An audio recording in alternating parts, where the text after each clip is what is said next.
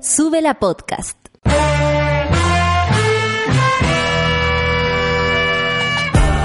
Cuando despiertas en otra sintonía, ves las cosas que otros no ven. Si a veces sientes que estás viviendo en Mordor, o como diría mi abuelita, te sientes como chancho en misa, este es tu lugar.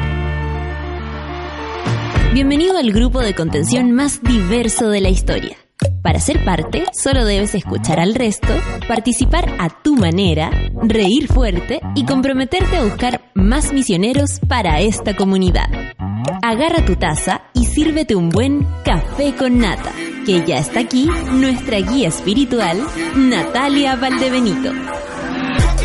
Hola monada, ¿cómo se encuentran? A ver, este día, este día 11 Qué difícil empezar con un ánimo festivo en un día tan triste y oscuro para nuestro país. Es imposible también que yo no lo haga porque eh, eh, estoy conectada con el dolor y espero que en base a eso también podamos construir algo el día de hoy, conversando en nuestro panel feminista.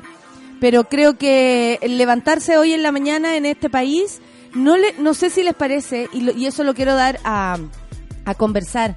Eh, es más doloroso hoy. ¿No sienten que, que, que, hay un, un, aroma a, no sé, a, impunidad que, que e, es aún más exacerbado estos días? Al leer, por ejemplo, en una página del Mercurio, en el que cara dura, y ahí uno dice, ¿qué está pasando? Eh, ¿Dónde estamos viviendo? En el que se atreven a poner un inciso, ¿no?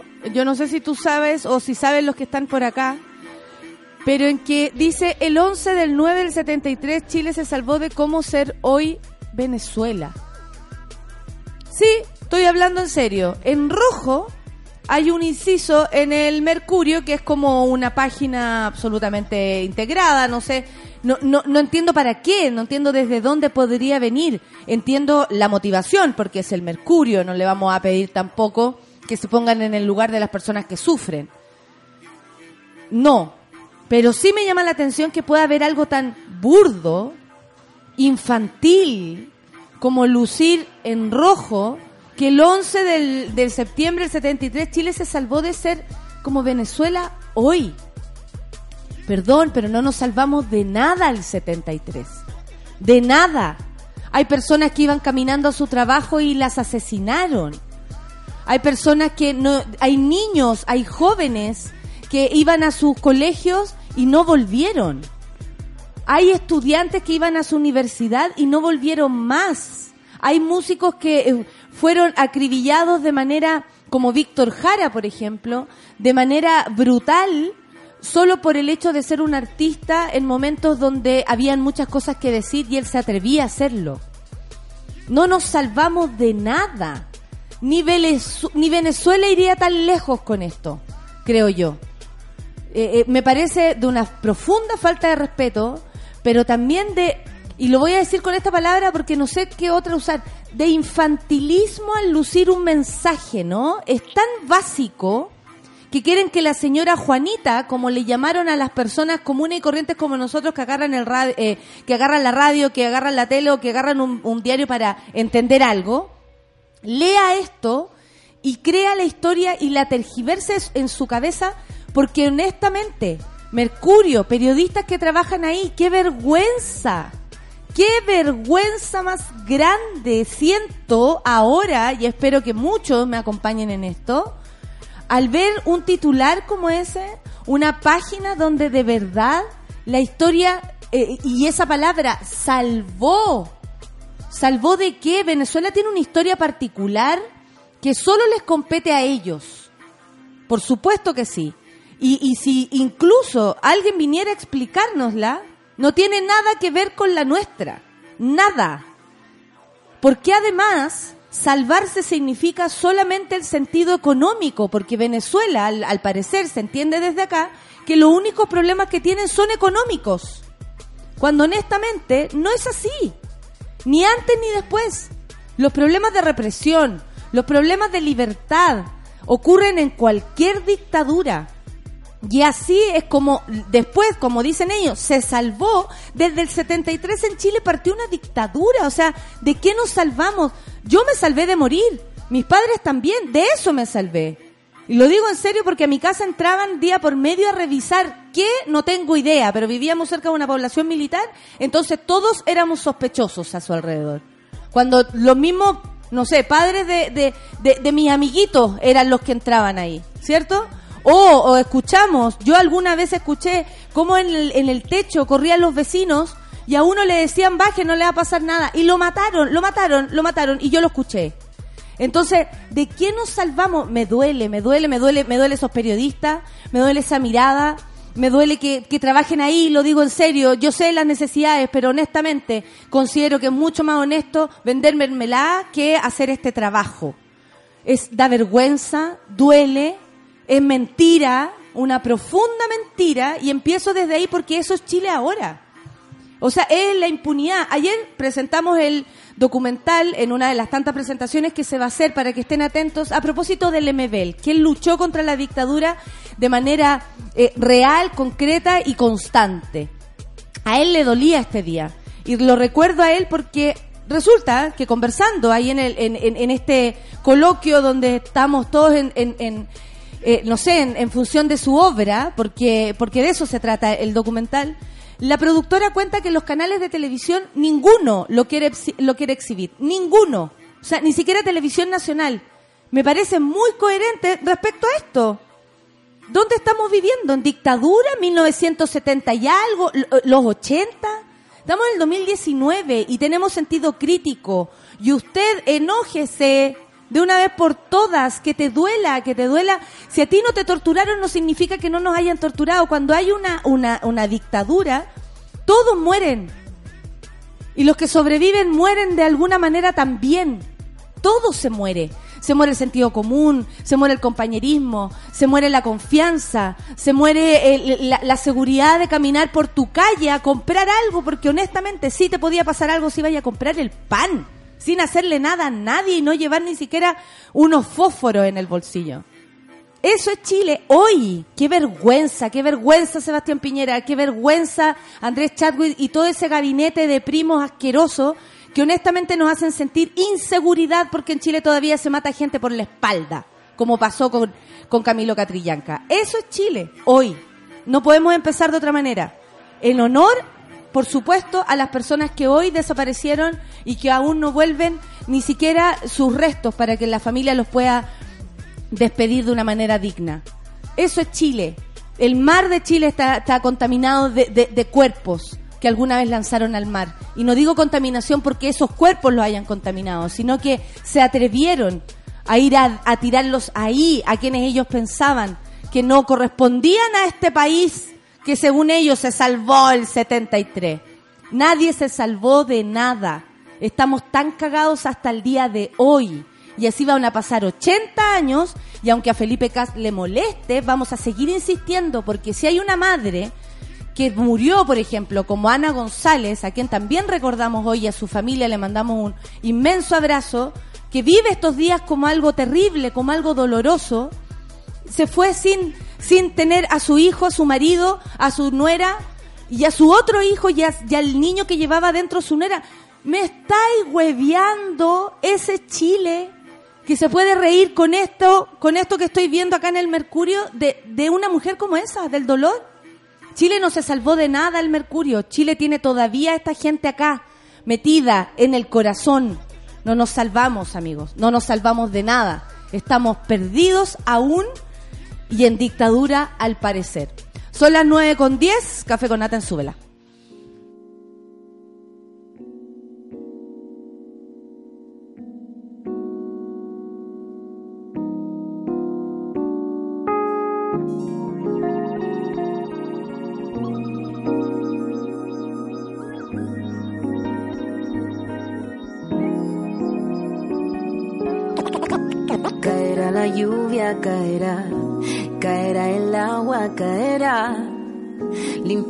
Toda la ciudad, caerá llevando todo en la tempestad. Y caerá la pena, caerá caerá la última lágrima. Del cielo caerá, te lo juro, en cada gota todo caerá.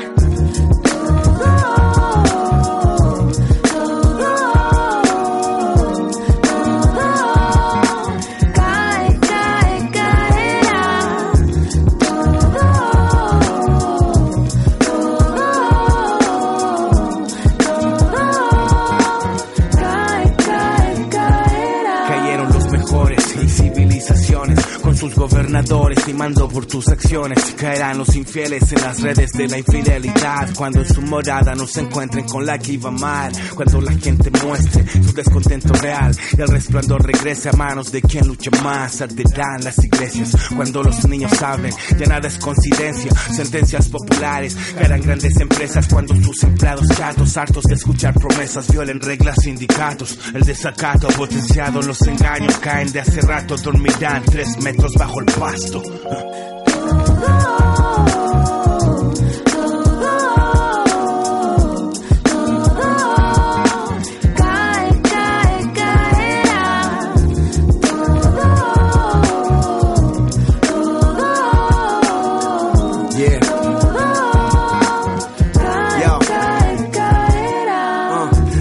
Vida cuando no hay equilibrio.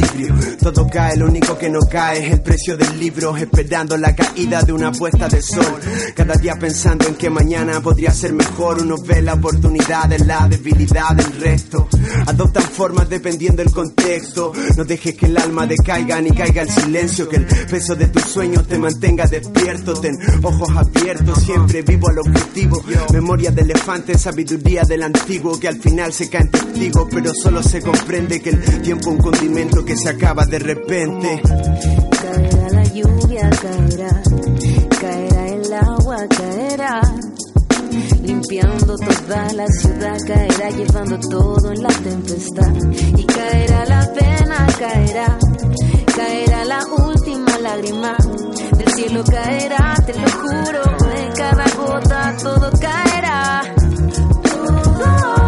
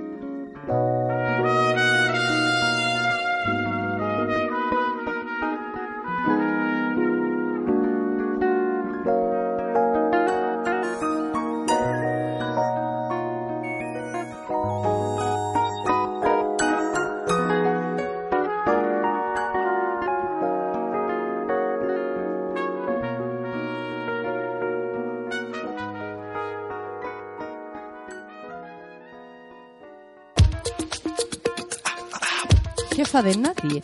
9 con 15 minutos. Estamos enojadas, pero yo no puedo estar sola, enojada y enojada sola. Porque a veces uno se enoja y dice, ya, bueno, no. Esta vez no, necesitamos enojarnos en masa. Para eso está aquí, en masa. Solcita, no es masa, abarca. Pero todos tenemos masa y vivimos en este espacio, ¿no? Sí, absolutamente. Oye, Sol, eh, ¿tan, tan más bajo los... Estoy muy, estoy como que me escucho poco, pero es mi problema Ahí de o no, siempre. ahí sí, o ahí no. me escucho. Sí, agarré- sí. agarré justo el Es que pirulo. tú sabes cuál es el pirulo, yo no me atrevo. Yo toco el cable nomás, por si es el cable Yo le subo a los pirulos, sea el mío o no sea el mío. No, yo voy y lo intento, lo intento. Oye, Solcita, eh, hablemos a propósito de, de este inciso, Por porque sí lo es. Sí. Explícale a la gente lo que es un inciso en un diario para que entiendan lo que está ocurriendo. Ya, eh, de la, de, cuando hablamos de los modelos de negocios de, los de los diarios, por ejemplo, hay ciertas cosas que pasan por información que no es información, sino que son insertos eh, pagados que vienen en formato del diario, pero en realidad no es el diario. De hecho, este inciso, y por eso yo también lo, lo sin saber tanto más eh, que tú, porque honestamente conozco menos el, el- el mundo del, del periodismo Nadie que quiere tú, conocer ni, Mercurio, ni la nomenclatura, ni todas esas cosas, eh, se nota demasiado que lo es. Sí. Es como un folleto que metieron entre medio. Está mal diagramado, está pésimo. Está todo. pésimo, no se entiende el mensaje, o sea, solamente se entiende el encabezado, que es este que yo les repetí, pero o- honestamente cuando uno, no sé, te llama a leer, no, no te No, llama a leer. No, para nada. De hecho, es como una. eh, un listado muy ordinario de cosas. muy ordinario que yo creo que ninguna persona de cuarto básico es capaz de buscar citas de esta forma y tan en de- eh, descontextualizada. Entonces los diarios, por ejemplo, no sé, pues, Minera La Escondida le paga eh, 15 millones al Mercurio porque saque un inserto que dice inserto porque en el fondo lo ético es decirte que es publicidad. Perfecto, ¿Cachai? eso ya Pero es un mínimo, y de verdad a veces pasa piola, no te dais cuenta. Y sale las noticias de Minera La Escondida y como un folleto especial de la cuestión. Y en este caso, como alguien nos decía en Twitter, alguien pagó 14 millones de pesos para estar en una página en el Mercurio, en el Cuerpo C Nacional. Eh, Hay una lista de gente al final Sí. que, que son los que pagaron esto. los de siempre. Los de siempre no llama la atención. Lo que sí llama la atención es que un diario, más allá de que sea el Mercurio, acepte algo así. Bueno, por dinero me parece tan ordinario, pero Por por, daca. eh, eh, o sea, si es por eso, No. compartan ese dinero con la gente o a- con alguien que lo necesita, hagamos algo concreto. Claro. Pero eh, eh, más allá, ya, porque la Dani dice que pasa con la línea editorial. Bueno, yo creo que esto entra absolutamente en la línea editorial del Mercurio. Recordemos pero aún así que es ordinario. Es muy ordinario. Recordemos que Agustín Edwards fue a Estados Unidos, se juntó con Nixon, se juntó con, ¿cómo se llama el canciller de Nixon? El pesadísimo ese... no, yo no, No, te yo, puedo ayudar yo con no me acuerdo nombre. de ningún nombre, pero es como el más famoso, Watergate y todas esas cosas. Eh, y le pasaron plata para hacer campaña para afirmar el golpe en Chile. Entonces, si tenemos a ese señor siniestro haciendo uno de los diarios más famosos de la elite, digamos, yo con la gente de la elite no se despierta si no lee el Mercurio completo de pe a pa. No es algo que leamos nosotros, ¿cachai? Yo compro el Mercurio el fin de semana con rajas. No, como- para limpiar los vidrios. Claro, por supuesto, alcanza para limpiar los vidrios. Porque son enormes. O para tapar ventanas, Claro. o cuando uno se cambie casa. Para envolver la carne. Cuando no tenéis cortina. Claro. Es excelente. Exactamente. Claro. Pero no es un diario que pueda leer en el metro, por ejemplo, la hora punta. Olvídalo. No, imposible. Nica. Pero resulta igual, a pesar de que conocemos al Mercurio, que se le han dado premios nacionales de periodismo y todas esas Y tonteras. que además se les ha quitado, como a Edward, el, el, Claro. el título de periodista, ¿no? Sí. Como que lo- lo- le sacaron aquello para... Lo saca- lo- precisamente por esto. Por, por ese tipo de cosas. Eh, también llama la atención que, o sea, si alguien llega súbela con, con, por muy pobres que seamos, porque somos pobres, asumámoslo, Exacto. y alguien llega con, a nosotros, no sé, 200 lucas nos sirven, ¿cachai? Claro, claro. Pero si alguien llega con 14 millones y le dice al negro, oye, ¿sabes que necesito poner un inserto en el café con nata que diga, la dictadura nos salvó de ser un Venezuela hoy? El negro probablemente le manda a freír mono, porque y no si es en algún ético. caso estas personas y, nos separamos de, de- Claro. de la clase de- del poder, ¿no? Que Sí. tienen acá los jefes. Que hay una oficina. Ahora. claro, comillas jefe. El, el, eh, yo creo que también uno como, Como trabajadora. trabajador puede, eh, no sé, reaccionar. O sea, yo hoy día llegaría al Mercurio y protestaría. Renuncio, renuncio. O sea, si alguna vez creí en ese diario que estaba cambiando, renuncio. O sea, no, no me cabe en la cabeza que los periodistas que están ahí sigan tranquilos. ¿Y sabéis qué? También me ¿Y por qué lo decía yo infantil? Porque, eh, y, y usé, y usé esa palabra que a lo mejor es como nada que ver, que uno dice, no, infantil. Lo encuentro infantil porque el, el show de Chilezuela, ¿no? Claro. Y el miedo y ese y toda esa bola que se armó en contra o a favor, porque uno ya no sabe si, si, si este gobierno apoya o no apoya al pueblo de Venezuela. No sabemos con quién está. No. Honestamente no sabemos con quién está y la historia en Venezuela está detenida en el tiempo y resulta que la gente tiene las mismas necesidades y más porque el tiempo pasa.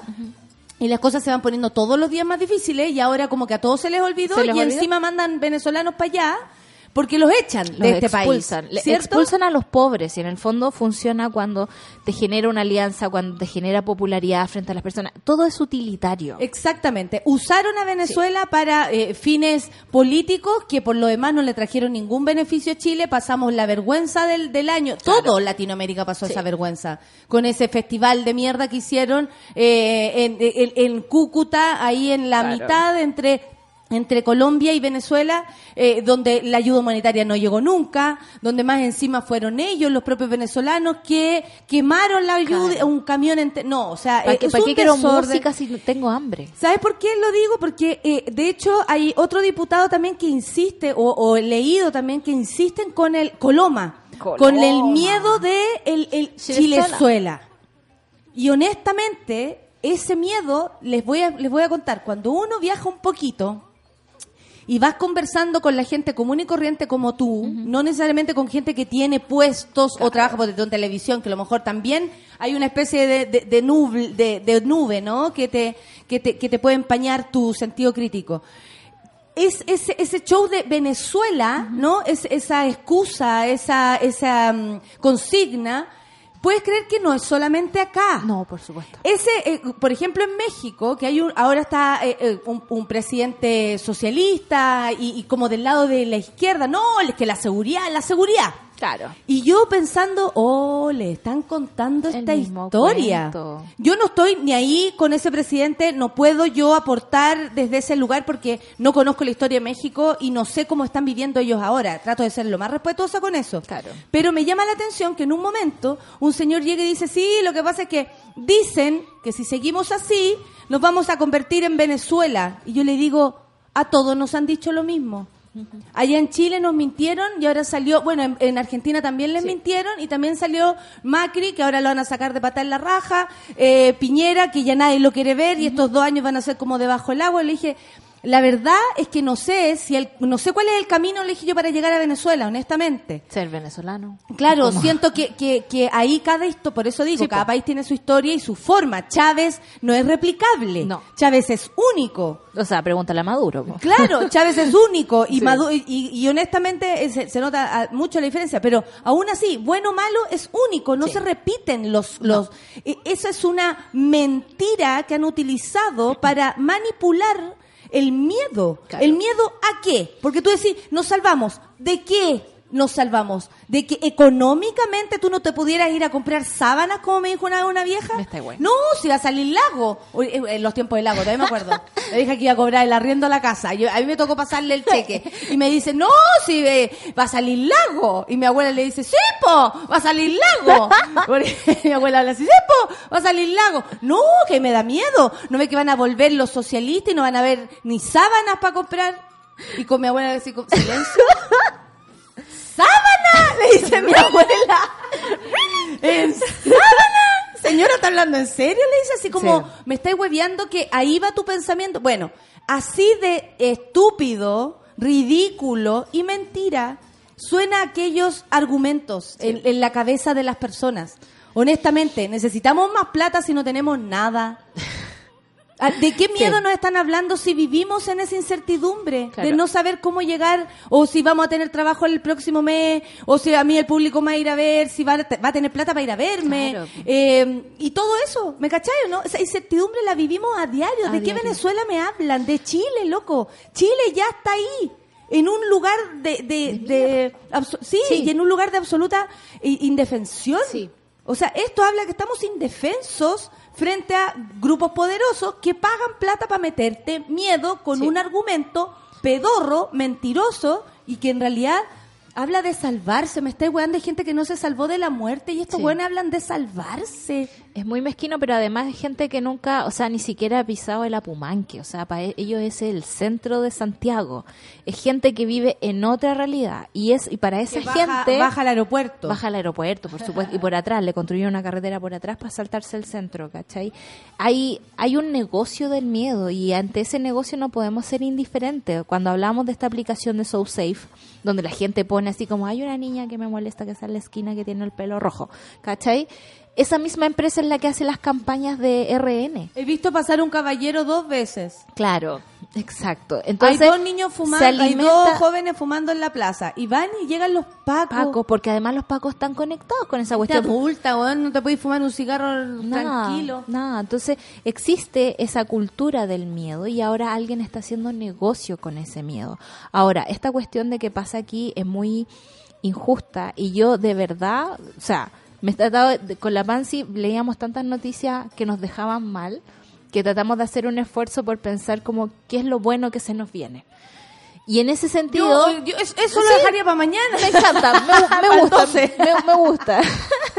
Pero en el fondo siento que las cosas se nos están achicando y acercando, así como Sí. hablábamos al principio de que de un día para otro te das cuenta que tu mes ya no es el mismo, que tienes unas platas distintas, que los tiempos mejores nunca llegaron y que de verdad se está materializando en tu día a día. Yo espero que la gente empiece a entender y baje un poco los relatos, o sea, no existe Chilezuela, ni América, ni la OEA, ni Acá tenemos un Maduro. programa de ecología, por ejemplo, y nadie y nadie lo, lo deja tan en evidencia. Esa es una gran crisis en Chile Claro, y la tapan con Chilezuela. Claro, po. Por ejemplo, no- se están rodando los ríos. La gente se está muriendo de hambre, de sed y, y han tenido que cambiar toda su vida. Agricultores, eh, ganaderos, en fin. Todo de- de- el norte de Chile eh, se está desert, desert- eh, no La- sé. desertificando. Eso. Y está avanzando. O sea, ya uno va a la cuarta región y ya está desierto. Exactamente. Entonces, eh, eh, hay problemas realmente Sí. contundentes. Eh, está la, la- lo- las zonas de sacrificio, está. Quintero que sigue en el mismo lugar, Puchuncavit sigue en el mismo lugar. O sea, ¿de qué estamos hablando? Bueno, mira, la gente opina. René dice, yo creo que esto del mercurio y el pie de cueca a las 11... Ah, sí, pues porque el- el- esa es la otra. El gobierno dijo que no iba a hacer actividades hoy, pero eso también quiere decir que está desincentivando como el que hablemos del 11 de O septiembre. sea, al menos de los que nos conmemorar, pasó. no sé, a un presidente que murió ahí mismo, Claro. y que mató otro. Que la primera acción de la Fuerza Aérea de Chile fue bombardear la moneda. Así de patriotas son los... ¿cachai? Exactamente. Bueno, dice, y el pie de cueca a las, eh, a las 11 son evidentemente acciones para generar ánimo de mierda. Claro. Cosa que hoy, dice el René, quede la cagada. Insisto, algo quieren tapar. Sí. Bueno, yo creo que yo creo que quieren tapar un montón de cosas, pero porque ahí va a serlo, pero tiene razón el René y no es primera vez que leo eh, esta como percepción. Por ejemplo, lo que pasó el otro día en el cementerio, eh, el- el- eh, que es la típica romería que hacen los familiares detenidos desaparecidos y entrar. Y bueno, piensa prensa que va a lanzar próximamente también un canal. Qué bueno. Atención con eso, eh, independiente, donde también se van a dar noticias que, que tal vez no estamos leyendo ni viendo en otros lugares. Bueno, eh, después de ese dato, que ellos me lo van a agradecer, porque eh, están pidiendo también que nos Que hagamos parte, obvio, si los medios independientes tenemos Estamos que en ayudarnos esa. entre nosotros.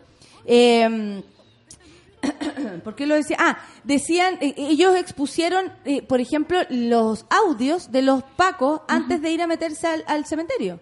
Y es, es tan evidente el cómo lo hacen, el por qué lo hacen, la costumbre de hacerlo, la Claro. naturalidad de hacerlo, que no nos debería sorprender que hoy día, sin tener que hacer nada, o tú vayas caminando, no sé, a tu casa por un lugar que pica la jaiba, si vivís en un lugar más, más popular o al sur, al no, no tengo idea dónde viven, eh, pase algo. Sí. O sea, eh, los pacos hoy día Tan eh, cebados. jalados Sí. y hay que tenerlo clarísimo Sí. que van a pasar cosas, pero no porque usted, amigo, que sale a protestar, que sale ni siquiera a protestar, a manifestarse, a recordar a sus muertos, tenga algo que ver. Atención con esto, que no nos hagan creer que los violentos somos nosotros. En el documental del MBL, y disculpen que hable tanto de él, pero a mí me mueve profundamente, eh, él habla de eso, de la violencia, que los homosexuales han sido considerados violentos, que las feministas han sido consideradas violentas. Todas las minorías, al, al decirlo, al reclamar, al levantar la voz, son consideradas violentas porque mueven mueven el, el, el statu quo, ¿no? Mueven el, esta, esta como La bar- mierda de costumbre sí. De, de vivir en la mierda y alguien lo dice, hey, yo no quiero vivir más acá, no quiero que me traten de esta manera, yo soy homosexual y quiero que nadie me mire como, como, como por con quién me acuesto, que me miren por lo valor, persona, claro, lo valioso que puedo llegar a ser. Entonces, atención, no me parece mal lo que dice el René porque está bueno hoy día al menos estar, eh, no eh, quedarse encerrado, no, asustarse más de la cuenta, estar vivo, Sí. estar despierto.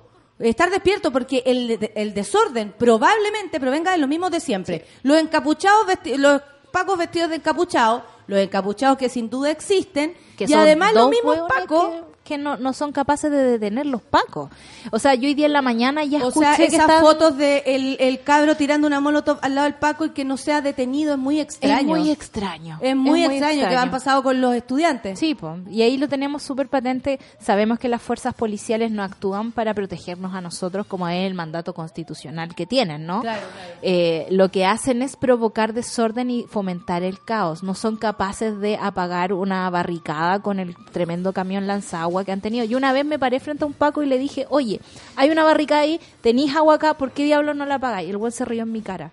Se rió en No mi lo va cara. a hacer, a no ellos lo les conviene el Por desorden. supuesto, les conviene Los y mandan a hacer prime. desorden para qué? Para que tú después, en tu casa, si no saliste a la calle, si no escuchaste un programa de radio que en algo te, te ayuda a, a abrir un poquito más los ojos, si solamente ves el mercurio y mañana ves en la noticia desmanes por, ah, los mismos de siempre. Los mismos de siempre son los pacos. Claro. Los mismos de siempre son los buenos desordenados que van, hombres, por lo demás, de- discúlpenme, y no se sientan aludidos, pero hombres que van, claro, no, not eh, que van a hacer desorden. Sí. Yo, yo he sido presente, se ve la marcha caminando por un lado y a un lado jugando al Paco y al ladrón, los Pacos llenos de más encima de escudos, de, jugando a los de soldaditos, loco, financiamos su juego, financiamos que hagan desorden y es como también me, me llama la atención esta cuestión como de estar preparando cierto ánimo, yo que escucho una radio muy facha todas las mañanas para enojarme. Hace un mes que hay barricadas todos los días y yo digo, ¿dónde están esas barricadas? Y si existen todos los días y en los mismos lugares como nos están reportando estos tipos, ¿por qué nadie va a pagarlas? No entiendo cuál es el afán y cuál es el negocio que hay detrás de este miedo.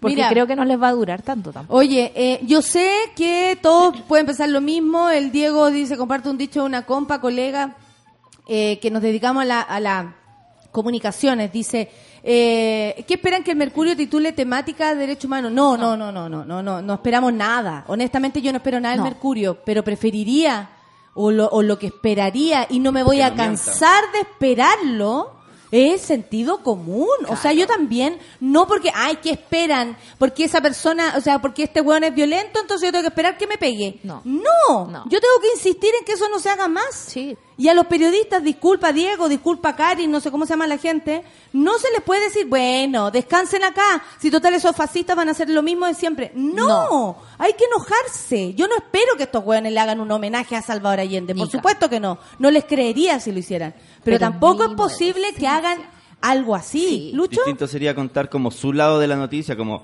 el general Pinochet bombardeó la moneda un día como hoy. Onda que eso con es realidad el dímelo y en es la cara, noticia y es su lado Sí. de la noticia. Pero inventar una mentira, eso es otra cosa. po. Claro, y Claro, ahí es porque, no sé, por e, en Argentina, que siempre vemos como mucho más precario, ellos tienen una ley de medios que no permite este tipo de tontera. En otros países existe la figura del ombudsman. El ombudsman es el defensor del lector, es alguien que está en el diario y dice, tú no puedes poner esto porque es una mentira y le estás mintiendo a tu gente. Entonces, una cosa es los medios con línea editorial, que a mí me encantan, porque ponte tú en Estados Unidos, los diarios se definen por un candidato presidencial y, y se ponen así como adelante, nosotros vamos a votar por Bernie Sanders, ponte tú. Entonces tú sabes que la información viene filtrada por esa decisión. Pero el problema que tenemos en Chile es que los medios no, no nos dicen esas cosas. La tercera prácticamente trabaja con imaginación, o sea, es como su vocero de gobierno, básicamente, y le hace la pega a Piñera. El Mercurio, A Piñera, abusadores sexuales. a todo el mundo, a, un todos los nefastos. El Mercurio siempre ha sido nefasto y no solo eh, es un diario facho, sino que también es alguien que tuvo una eh, Claro, no es un diario con un punto de vista que, bueno, si no te gusta, tú lo obvias. Claro, Aquí no. hay una intención de meter no, y hay una participación directa en la dictadura. Además. Cuando inventaba además casos de muerte, ma- eh, que el Mercurio también es dueño de la segunda y de un montón de diarios regionales, que no nos olvidemos que también tiran mensajes por ahí y que te decían así como, a estos miristas los mataron como ratones. Ese tipo de, de titular es una vergüenza para lo que una llamamos periodismo. muy grande con el ser humano. No, es, terrible. O sea, perdón, pero yo ni siquiera tendría que pensar así, y lo digo honestamente, de, de quién opina distinto a mí. Claro. Es distinto del, del asesino de mi padre. No me podría poner en el lugar de las personas que tienen ese dolor dentro. Pero yo, desde acá, sin tener ese drama en mi vida, tampoco a mi adversario, comillas, lo puedo tratar como rata. Claro. ¿Me entiendes o no? Yo eh, co- considero tu, tu intenciones de rata. De- pero, pero tú, porque mueras, aunque estemos en desacuerdo, no eres una rata. No, pero el Mercurio fue capaz de poner cadáveres en una playa para inventar muertes, por ejemplo, y utilizar periodistas, mujeres, lamentablemente, para inventar esas noticias. O sea, de verdad, el Mercurio no es una blanca paloma, es un agente, pero totalmente activo en la dictadura. Y esa dictadura dura hasta hoy. No nos podemos hacer los tontos con eso, porque si son capaces de pasarse el gol y ganar más encima con este miedo a Chilezuela, poner un inserto y recibir 16 millones de pesos a cambio, es como loco. ¿Dónde está tu ética? ¿Dónde está tu mínimo de decencia? De verdad es un diario que a veces yo trato como un mal necesario, ponte tú porque me gustan las páginas de cultura, pero de verdad a esta altura es como consumo consciente, no hay que comprar esa tontera, no hay que seguir tragándose esa, esa estupidez de, de, de idea de vida que tienen. Sí, es, es muy dañino. Son las 9.36, hay mucho que contar. Aquí están los monos también. El Matt dice, ¿hasta cuándo el pueblo va a seguir financiando a los pacos, los milicos, los mismos que atentaron contra los chilenos? Y bueno, Matt, me voy a atrever a agregar a tu tweet los mismos que se robaron todo y se van de vacaciones con plata del fisco. Y pagan el matrimonio eh, El, el, ¿cómo se llama? Por uno de Oviedo. los, claro, por Oviedo que asume haberse ido de vacaciones con su esposa con plata, con plata fiscal. O sea, tu plata, la plata que tú pagas por CAE, Claro. ¿Cachai? Esa plata por la que tú no podís comprarte una, una, una parca este año No. y tenéis que usarla del año pasado media rota igual ala, ya. Esa plata se la gastó un milico en sus vacaciones.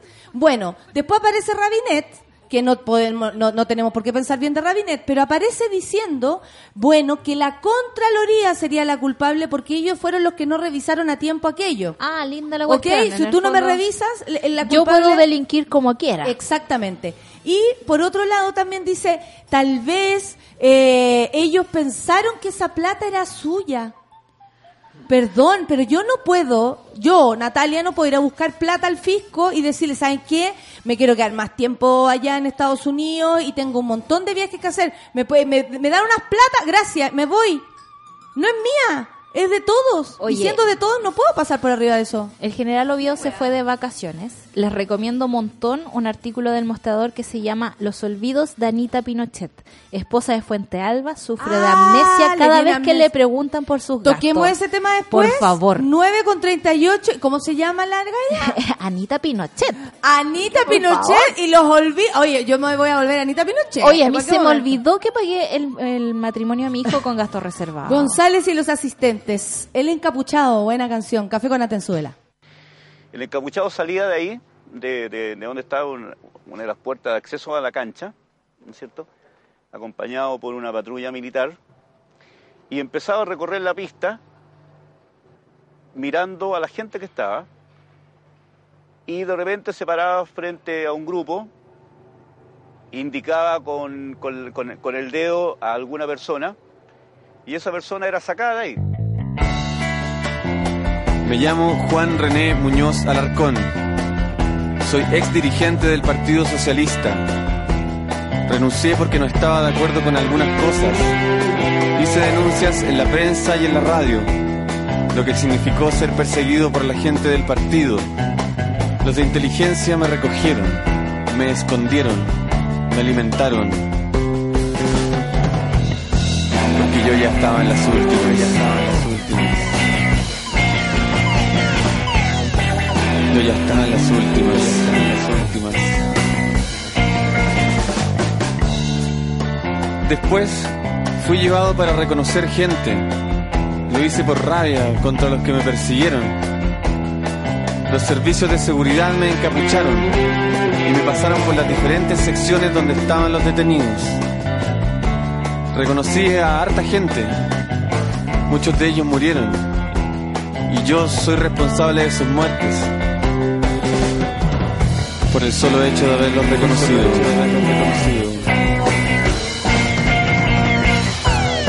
Por el solo hecho de haberlos reconocido. reconocido.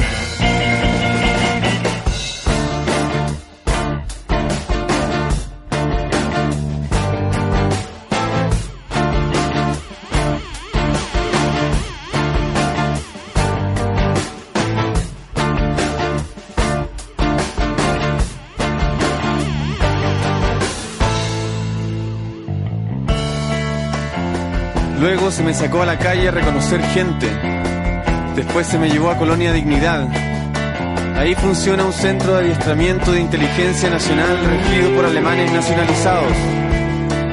Tienen un verdadero regimiento que cuenta con aviones, ambulancias, correo y cárceles subterráneas. Ahí se me preparó para hacer contrainteligencia. Se me ocupó en tareas de cazar gente, interrogarla, torturar y matar.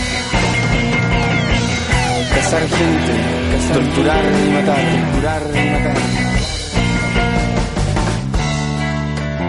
Re- Reconozco que cuando empecé lo hice por venganza. Después, debido a la situación que vivía y a lo que tuve que hacer, reaccioné.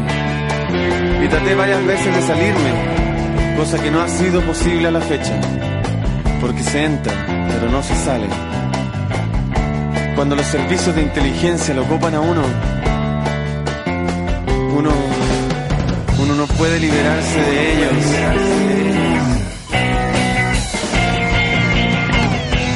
Uno no puede liberarse de ellos.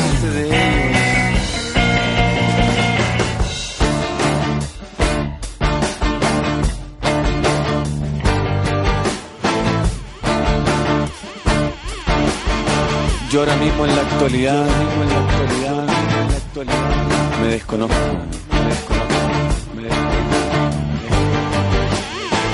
Yo ahora mismo en la actualidad, yo ahora mismo en la actualidad, yo ahora mismo en la actualidad, me desconozco, me desconozco, me desconozco, me desconozco.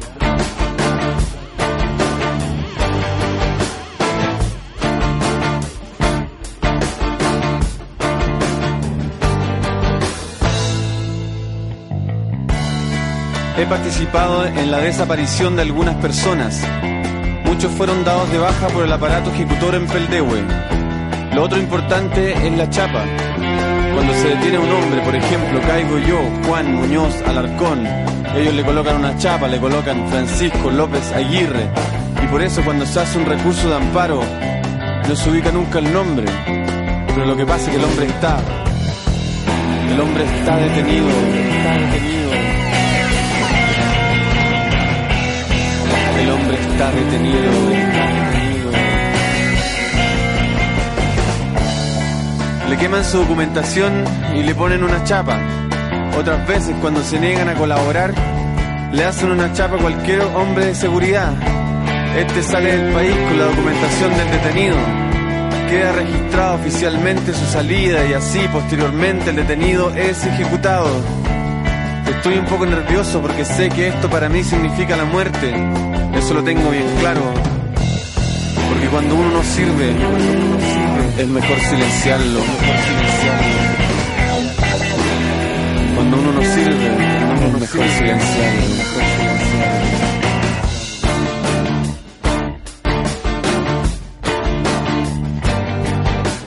Quiero dejar con quiero constancia. Quiero dejar con quiero constancia. Jurar si es necesario. Los detenidos están vivos, en malas condiciones físicas. Quiero dejar constancia.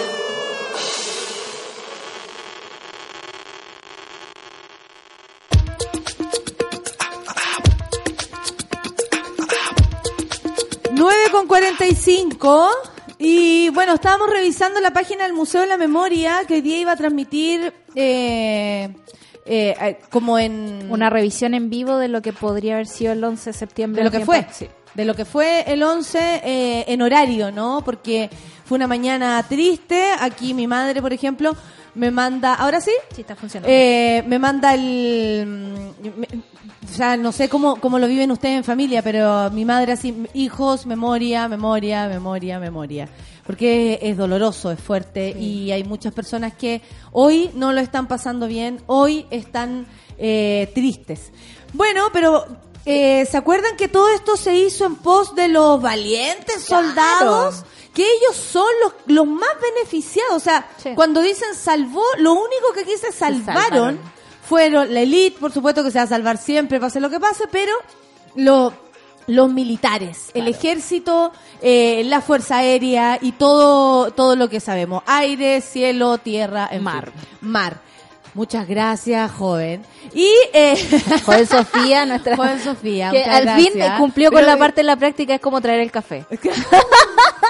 todas las prácticas del mundo incluyen un café. Pero yo soy buena onda, yo soy buena onda. No va a ser, yo te puedo hacer un café también mañana. Aquí, aquí se comparte, nadie hace café para el otro, sino te, te dan el café a ti mismo Claro. también. Oye, y eh, ¿por qué digo que son los más, eh, me- no sé, los que más ganaron con el golpe de Estado, y lo digo en serio? Es porque quedaron con la sensación de que Chile les pertenece. Sí.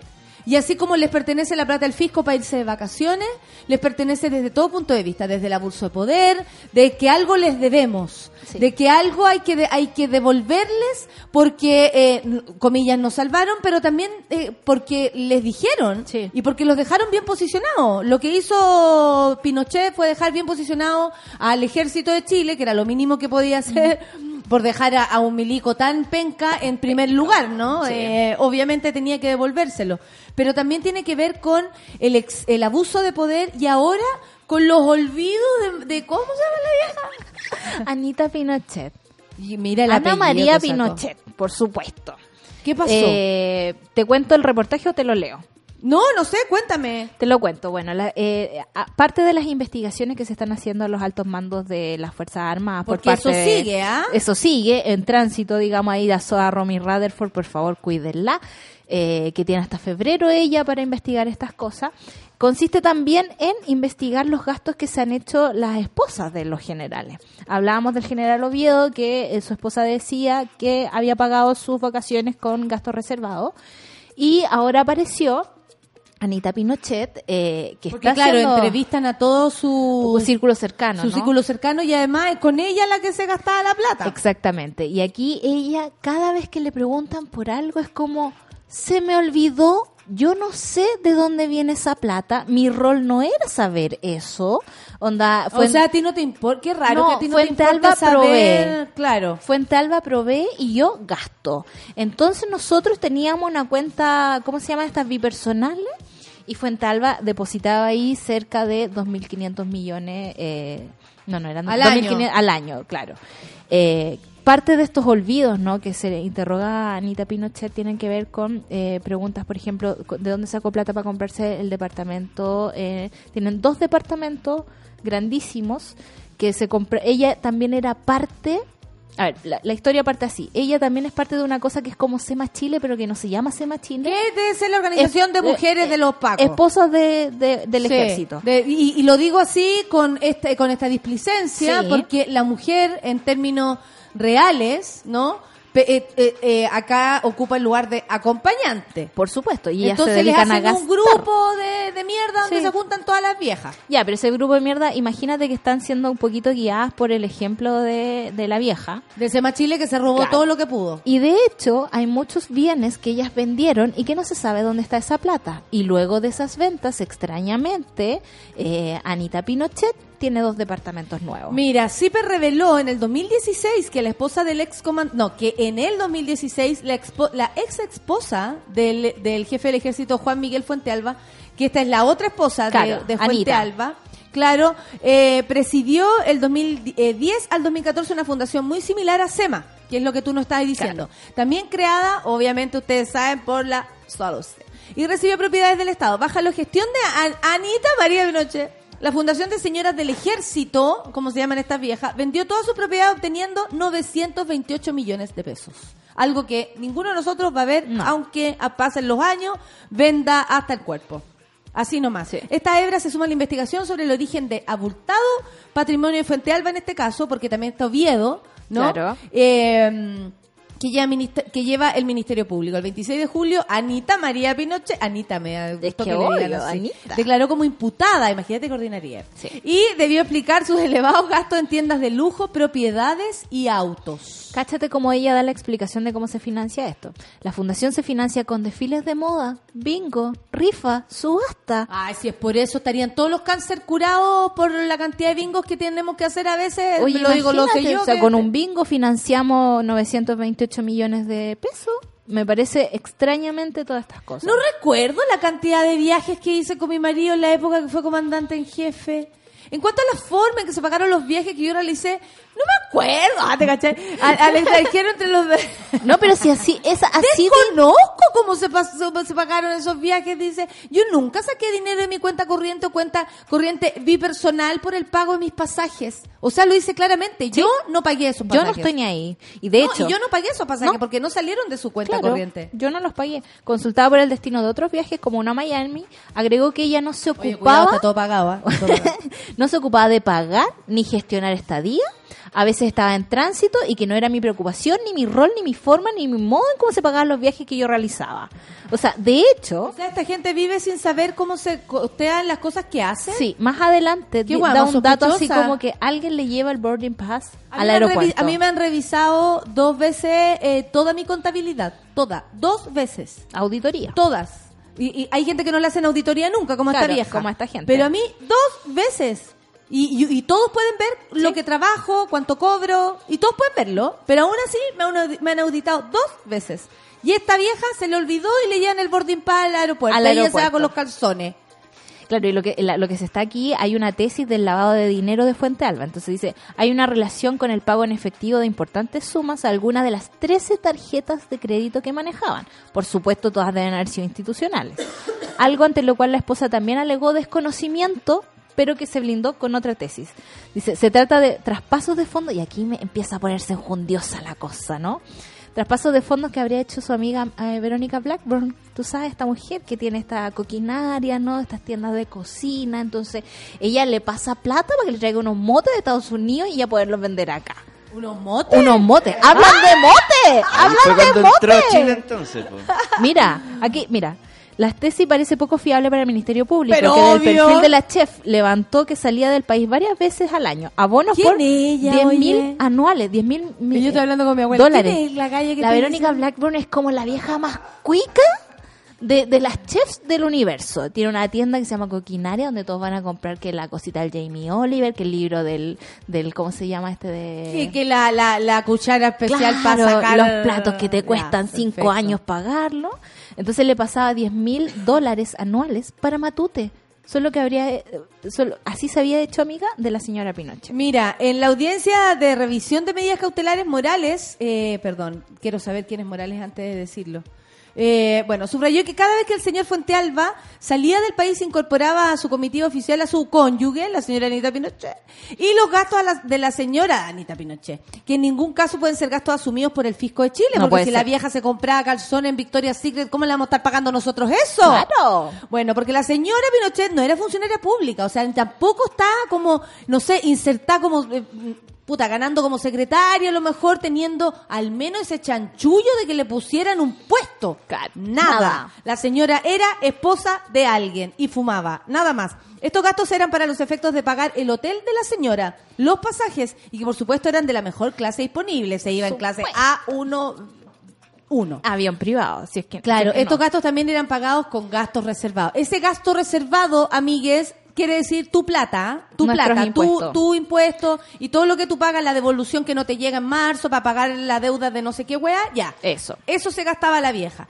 El olvido de la esposa del procesado excomandante continuó aseguró no reconocer a, eh, a personas de la agencia de viaje. Una lista que ha sumado nueve episodios de investigación y que personas le llevaban su boarding al pass, como tú dices, su boarding pass al aeropuerto. Puede haber sido, no sé, un Robinson Durán, dijo ella. La misma amnesia le afectó al ser consultada sobre compras en tiendas de relojes H, eh, eh, bueno, estos briones que son cuáticos, donde dijo haber estado con una persona comentando sobre los artículos de la tienda, pero no recuerdo quién es. Hoy, pero aquí hay una. No, aquí- preocúpense, lo- Amiga. Preocúpense. Ni la vieja no se puso tan- canción hoy día. Ni la...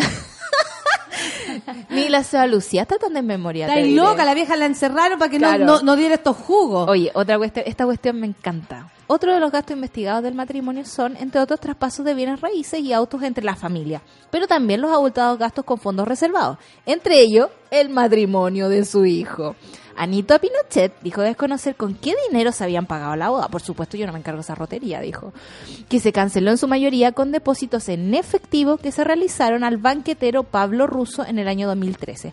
Mi marido se hizo cargo de los pagos que no correspondían a nosotros para el si la matrimonio como familia. no, no, y no tiene quién, no sabe dónde está su poto. Dice, para el matrimonio de su hijo en agosto del 2013, Fuente Alba paga 14 millones de pesos fraccionados en dinero en efectivo, rasca, en la cuenta del banquetero que en esa ocasión realizó el matrimonio. Los 14 millones fueron parte de una serie de depósitos para el evento. 14 palos. Pablo Russo comentó con declaración y que luego fue contratado por dos eventos privados en la casa del matrimonio y que el vínculo fue Anita Pinochet. O sea, Anita contrató a Pablo Anita Russo. contrata, que ella no tenga idea o se haga la weona de dónde salen las plata, esa es otra cosa. En Dichas media- cenas protocolares tuvieron un costo de 5.3 y 2 millones de pesos. Wow. Eh, hoy el ministro, dice el medalla, decía que es imposible saber cómo se gastan estos dineros, cero fiscalización. Sí, obvio. Eh, Contraloría tiene mucho que decir y hay que ver ¿Dónde por qué se dejó pasar esto. Sí. Pero no da vergüenza, medalla, que la gente se sienta dueña, como dijo Rabinet. Él tal vez pensó que esos gastos eh, podía hacerlos. ¿Por qué va a pensar un milico que esa plata le corresponde si no es su sueldo? ¿De qué estamos hablando? O sea, y tenía un país endeudado, A- pero Así se justifica la weá. O sea, es cosa de leer el Mercurio, de verdad, y darte cuenta que el país no está bien. ¿Por qué tú crees en, cua- en qué universo vives y dices, hay a disposición 1.500 millones de pesos? ¿Sabéis qué voy a hacer? Me los voy a ir a gastar al mall, pero al mall de Miami. Entonces tú decís, ¿de verdad? ¿Cómo no hay como un sentido común, Claro, un no algo? mall de aquí, Obvio, po. que rasquería. ¿Ah? Ándate. Pero ¿sabéis qué? Al de Miami. Voy a comprar un juego de sábana. Pero a Voy a Miami. comprar sábana Me voy a Miami. De 400 hilos. En a Miami. Yo me voy a ir a comprar la losa de Navidad. A Miami. No, te pasaste. Sabéis que pasaste. es demasiado y siento que se están riendo de nosotros en nuestra cara. Oye, eh, ya que hablamos de esto, porque estos son los valientes soldados que quedaron bien guardaditos, estos son los que se salvaron del el 73. pudor. pues Los que mandaron no a otros también a fusilar a gente. Obvio, ¿tú crees que Fuente Alba movió un dedo? Nada, Nada, se está haciendo una paja en ese momento. Y después dijo, voy a ganar todo lo que estos milicos no... Y aparte trabajando nada. Nada, nada, por supuesto. Si trabajan Porque ¿de qué 10 estamos años hablando? Y después tienen un sistema de pensión que de verdad el sistema. Nosotros No, gastamos amiga, se están Chile- preparando para qué? Para una guerra que nunca llegó. Hay gente que está ahí, están nunca va a pelear ni siquiera la- el, el cachipún. Están jugando a los soldaditos y nosotros estamos pagando eso. O Mire, sea, y son los mismos, dice la Dani, que dicen quieren todo gratis.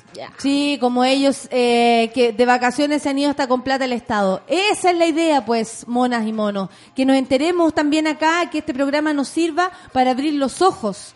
No se puede hacer de, de otra manera.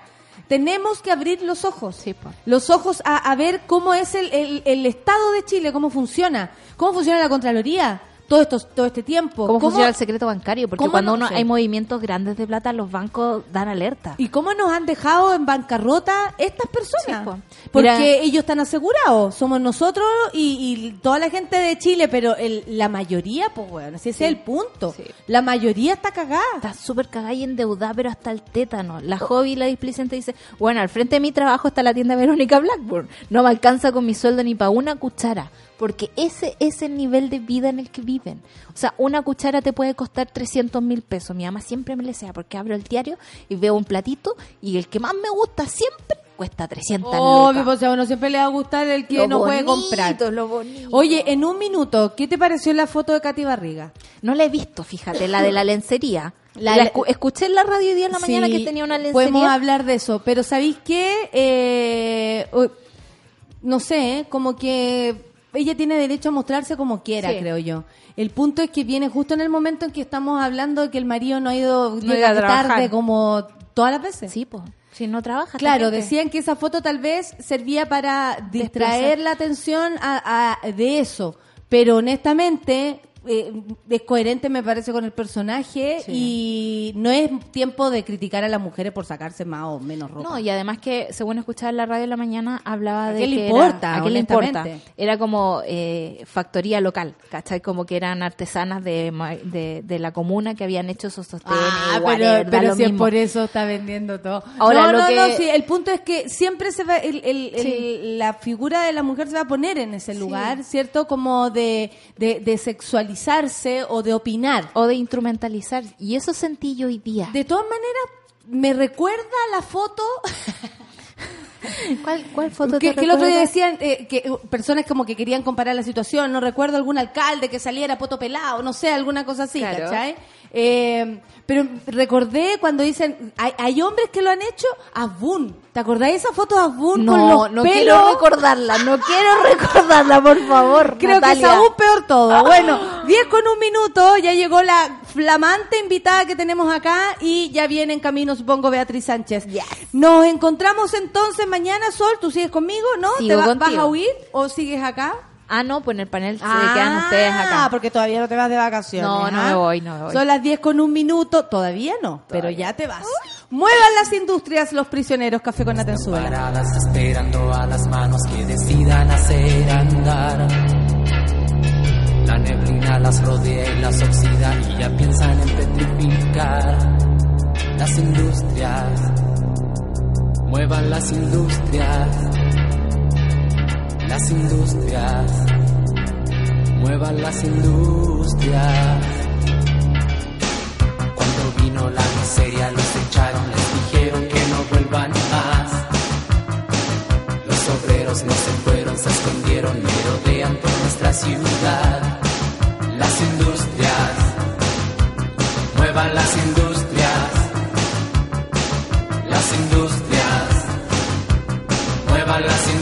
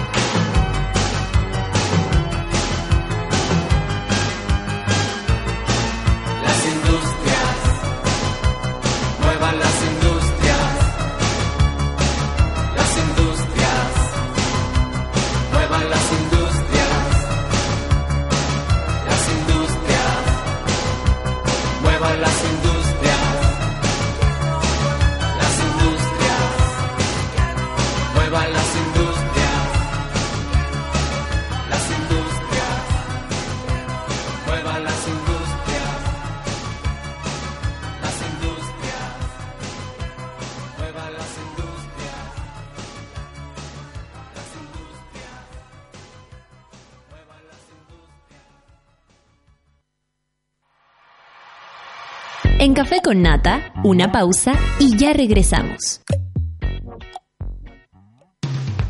Hoy en Sube la Radio.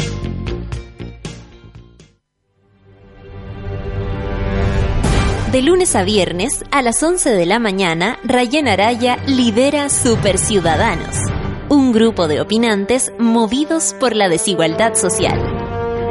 Super Ciudadanos, hoy a las 11 de la mañana y cuando tú quieras en formato podcast, solo en subela.cl.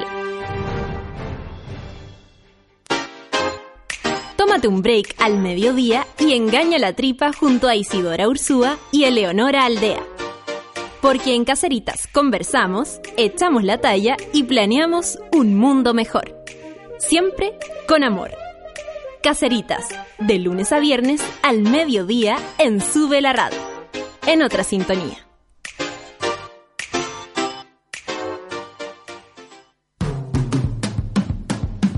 Hoy, a las 3 de la tarde, súbete a la micro más chora de todas. La 210, junto a Nicolás Montenegro y Fernanda Toledo.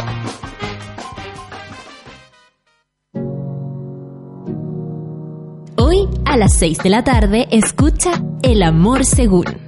Camila y Vicente Gutiérrez te ayudan a entender cómo aman los ídolos de la música y tú mismo. El Amor Según Escúchalo cada miércoles a las 6 de la tarde y cuando tú quieras en formato podcast. Solo por subela.cl. Hoy a las 20 horas, Humo Negro, el podcast. Escucha un completo reporte con las novedades de la música y el cine junto al equipo periodístico de humonegro.com. Pedro Quirós. Presente. Sofía Molina. Aquí presente. María Paz Escalona. Presente, profesora. Ana Jara. Ana. Ana. Mientras no decidas tomar un papel en esta historia, muchos niños y niñas seguirán postergando su infancia para vivir una vida que no les corresponde. La infancia de América es impostergable y queremos que tu compromiso junto al de América Solidaria también. Ingresa a la historia de ana.cl, conócela y descubre tu papel en ella. Disfruta tu mañana y tómate un momento Marley Coffee. Con granos orgánicos tostados al sol, tienes en tus manos mucho más que una taza de café. Prueba el aroma del verdadero café natural, 100% orgánico y sin pesticidas. Disponible en seis variedades: Buffalo Soldier, One Love, Lively Up, Get Up Stand Up, Mystic Morning y Simmer Down. Nuestra versión descafeinada. Marley Coffee está aquí y en todas partes. Súmate a Sube la Club. Sé parte de nuestra comunidad de socios y podrás obtener descuentos en Bestias, Disco Intrépido, Marlon Restaurant, Heroica Producciones, Only Joke, La Plage.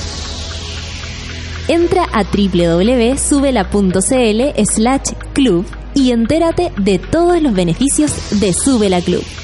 Te estamos esperando.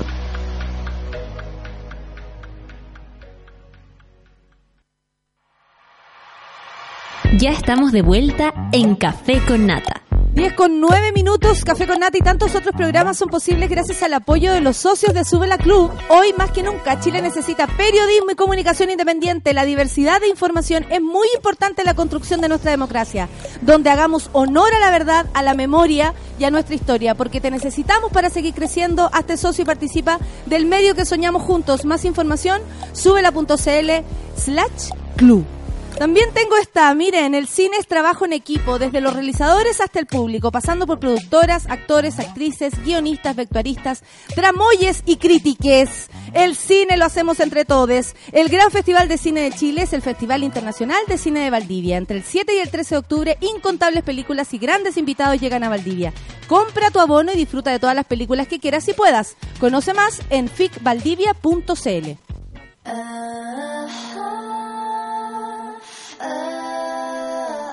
La revolución será conversada o no será. El panel feminista lo hacemos todas en Café con Nata.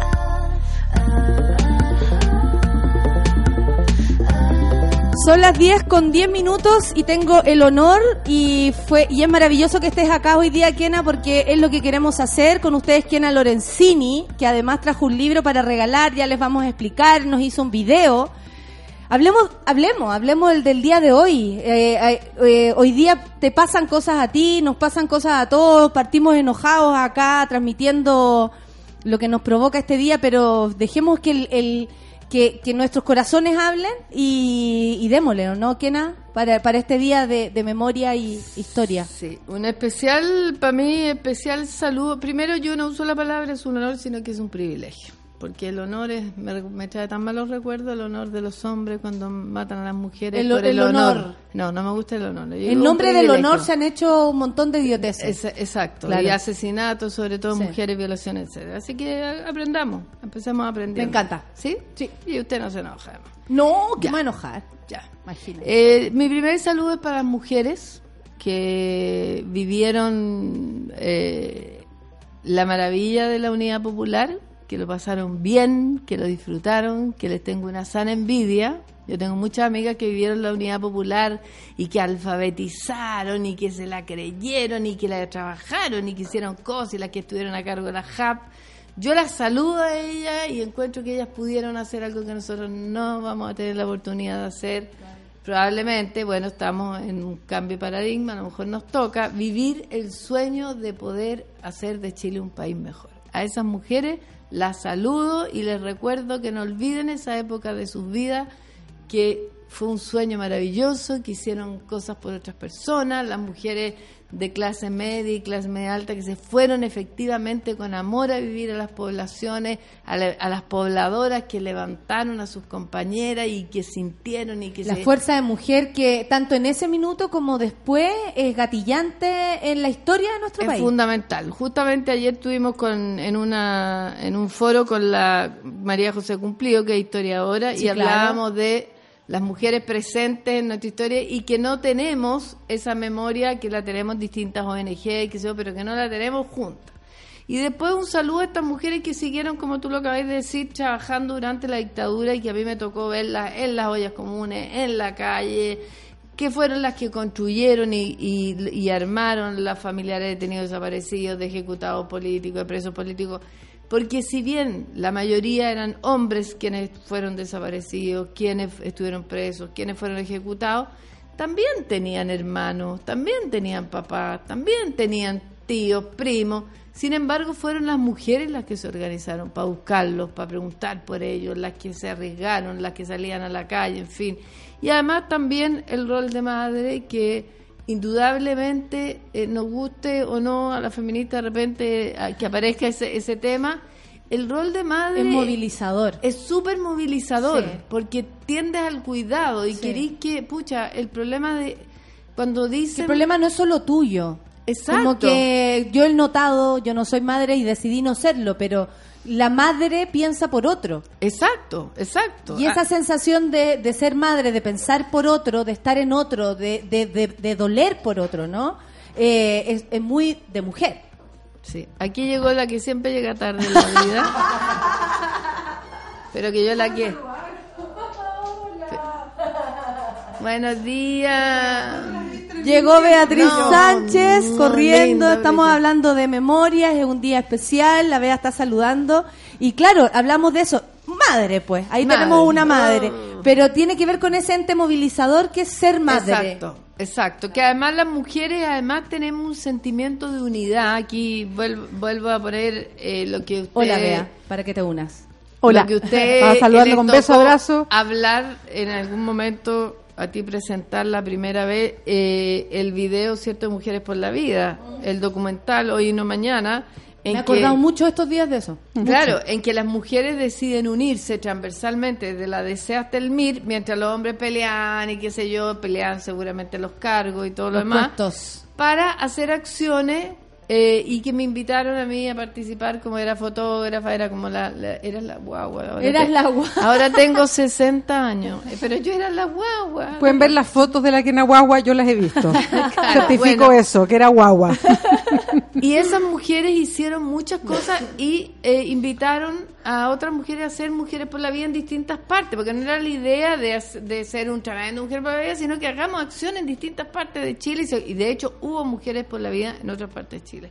Entonces las mujeres siempre estuvieron presentes, siempre hicieron acción. Entonces yo también este día me acuerdo de Mujeres por la Vida que hoy día tienen, celebramos el cumpleaños hace tres días atrás de la Mónica Echeverría con 99 años. galla. Pasamos chancho, bailamos, guitarreamos, cantó, cantó, cantamos, qué sé yo. Y ella fue un espíritu eh, movilizador junto a Lottie Rosenfeld Sí. de las acciones creativas que hacíamos.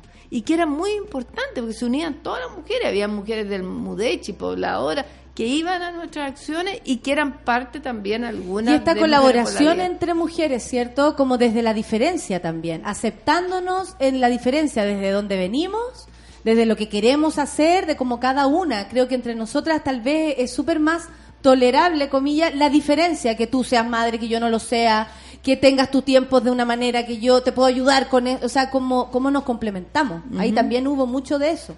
Absolutamente. Y además eh, había un cuidado entre nosotras. Toda esa cosa de la envidia y la cuestión eh, es una mentira. Lo que pasa es que nos costó en algún momento eh, muy posterior coordinarnos como las feministas con las madres, porque las no. prioridades, exacto, es parte de la vida.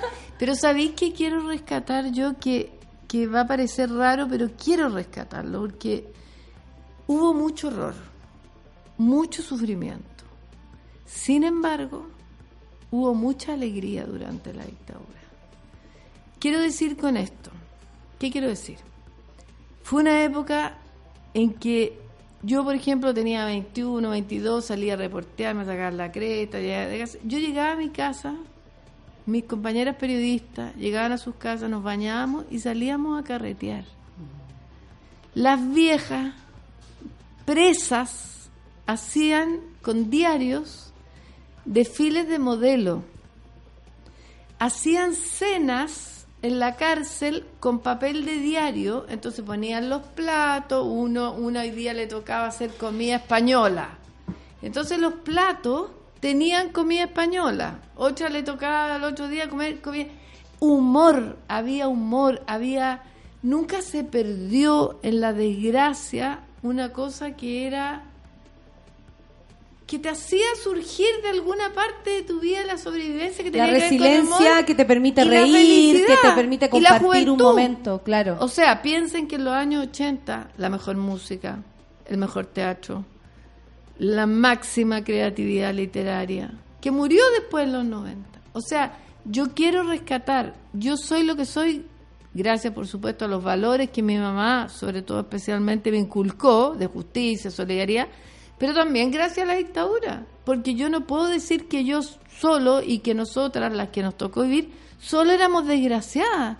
Yo no recuerdo cumpleaños más espectaculares que los que tuve en la dictadura, porque todos necesitábamos estar unidos y felices en esa desgracia. En algún momento. Exacto, entonces nos uníamos, nos reíamos de que nos tocaba el pan con mortadela por enésima vez la semana, ¿me entiendes? Porque nos juntábamos, iba donde las mujeres de las ollas comunes, estaban todas muertas de la risa, cupuchenteando, y algunas, claro, por supuesto con el dolor de, de ir con la olla, pero no faltaba el...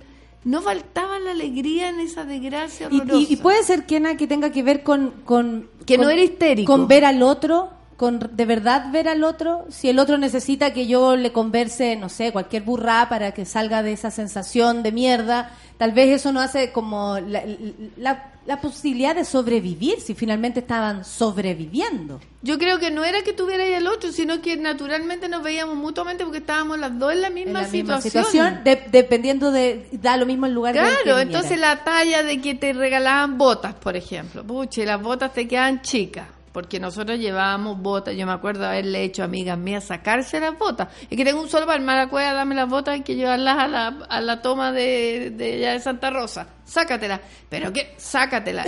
Entonces llegáis con tres pares de botas y, y las mujeres.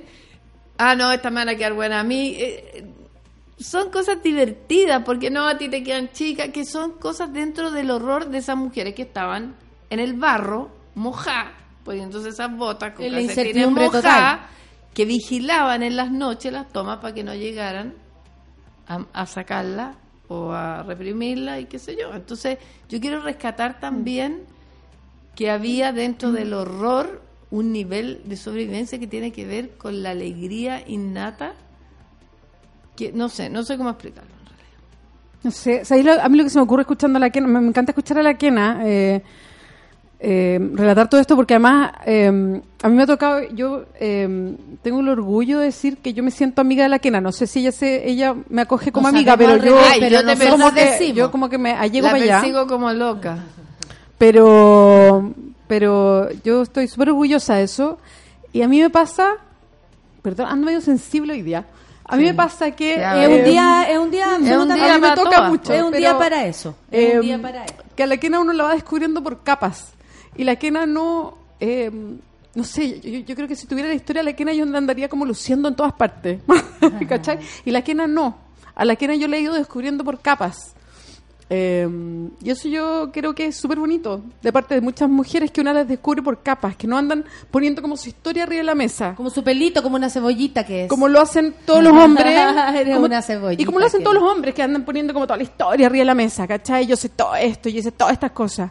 En general las mujeres no, y uno las va descubriendo de a poco. A mí me pasó eso con la quena, entonces me encanta escucharla porque es como ir descubriendo más. Eh, pero a propósito de lo que decíais de la risa, yo creo que la risa que a mí me, me encanta el concepto porque, o sea, como, lo inter- como uno la mira, como inter- por lo menos como lo interpreto yo, es que la risa era una forma de resistencia total, porque la dictadura lo que más te quería quitar eran las ganas de vivir y la risa. Y cuando tú te ríes, tú le dices, no, tú no entras a mi cabeza, tú no entras a lo que soy. Yo tengo esta capacidad. No me aún. cambias a mí. Hay horror afuera, hay horror adentro, pero a mí no me cambias. Eh, yo, yo me saco el sombrero frente a eso. O sea, esa capacidad de decir, a mí no me cambias. Yo no pierdo mi humor. Yo no me pierdo a mí misma. Y creo que la risa era una de las máximas resistencias las mujeres por la vida. Y si no han visto ese documental, por favor, véanlo, porque es muy lindo. Rescataba tanto eso. Las, las acciones públicas que hacían eran con mucho humor. El sentido del humor les dolía de alguna Totalmente. manera, porque no, puede, no podían creer que esa fuera la salida. frente- ridiculizarlos. Claro. minimizarlos. El Eso chancho, fue por el ejemplo. chancho, es lo que más me acuerdo. El chancho de Pinochet que tiró la, la Mónica Echeverría. que el chancho se escapó, lo más. No, pero es que además el chancho tenía esa enfermedad que tienen los chanchos. Porque la Mónica previó que los pacos iban a agarrar el chancho. Eh, bueno, contemos un poco, contextualicemos. Mónica Echeverría, escritora, dramaturga de Mujeres por la Vida, decide eh, tirar un chancho con cebo eh, en, el, en el centro de Santiago. Lo, llevamos, eh, lo llevaban en una jaula con una banda presidencial y que decía Pinochet. Entonces la idea era que los pacos lo persiguieran para tratar de atraparlo, pero este chancho tenía esta enfermedad que tienen los chanchos. Eh, bueno, pero la cosa es que si te lo comí, te- Como una fiebre aftosa, ¿no? cagadera, una... No, fiebre Bueno, aftosa una tampoco, no, una no sé, enfermedad heavy que tuvieron que matar hace unos años no sé cuántos miles de chanchos. Triquinosis. Triquino- bueno, pero- A veces más terrible. Pero una enfermedad que si te lo comes, porque ella dijo los pacos van a agarrar el chancho y se van a comer el chancho.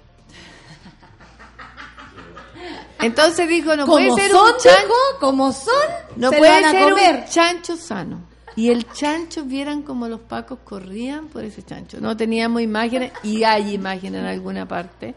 Pero bueno, eso era de humor. Imagínate un chancho que, que corría con una banda presidencial y que decía Pinochet por el centro. Y así un montón de cosas más. Que Kiena, cuando salí con tu cámara, había esa sensación de miedo que incluso ahora tal vez es más genuina de no sé si va a volver por, por porque la gente se pasa el rollo con la delincuencia porque existe o porque las mujeres a veces nos cuesta más llegar a la casa del paradero a la casa Sí, claro. porque sabemos que es complicado pero qué sensación había en ti de salir a la calle a, a disparar el, el lente porque tú también salías a disparar Sí. pero el lente y, y cómo tú también describes eso como una osadía, como te subías a los árboles. Eh, ¿Dónde estaba el miedo ahí, Kena, en ti? Mira, yo siempre he dicho, yo jamás dejé de tener miedo. Jamás, nunca, jamás. Se hace con miedo. Se hace con miedo.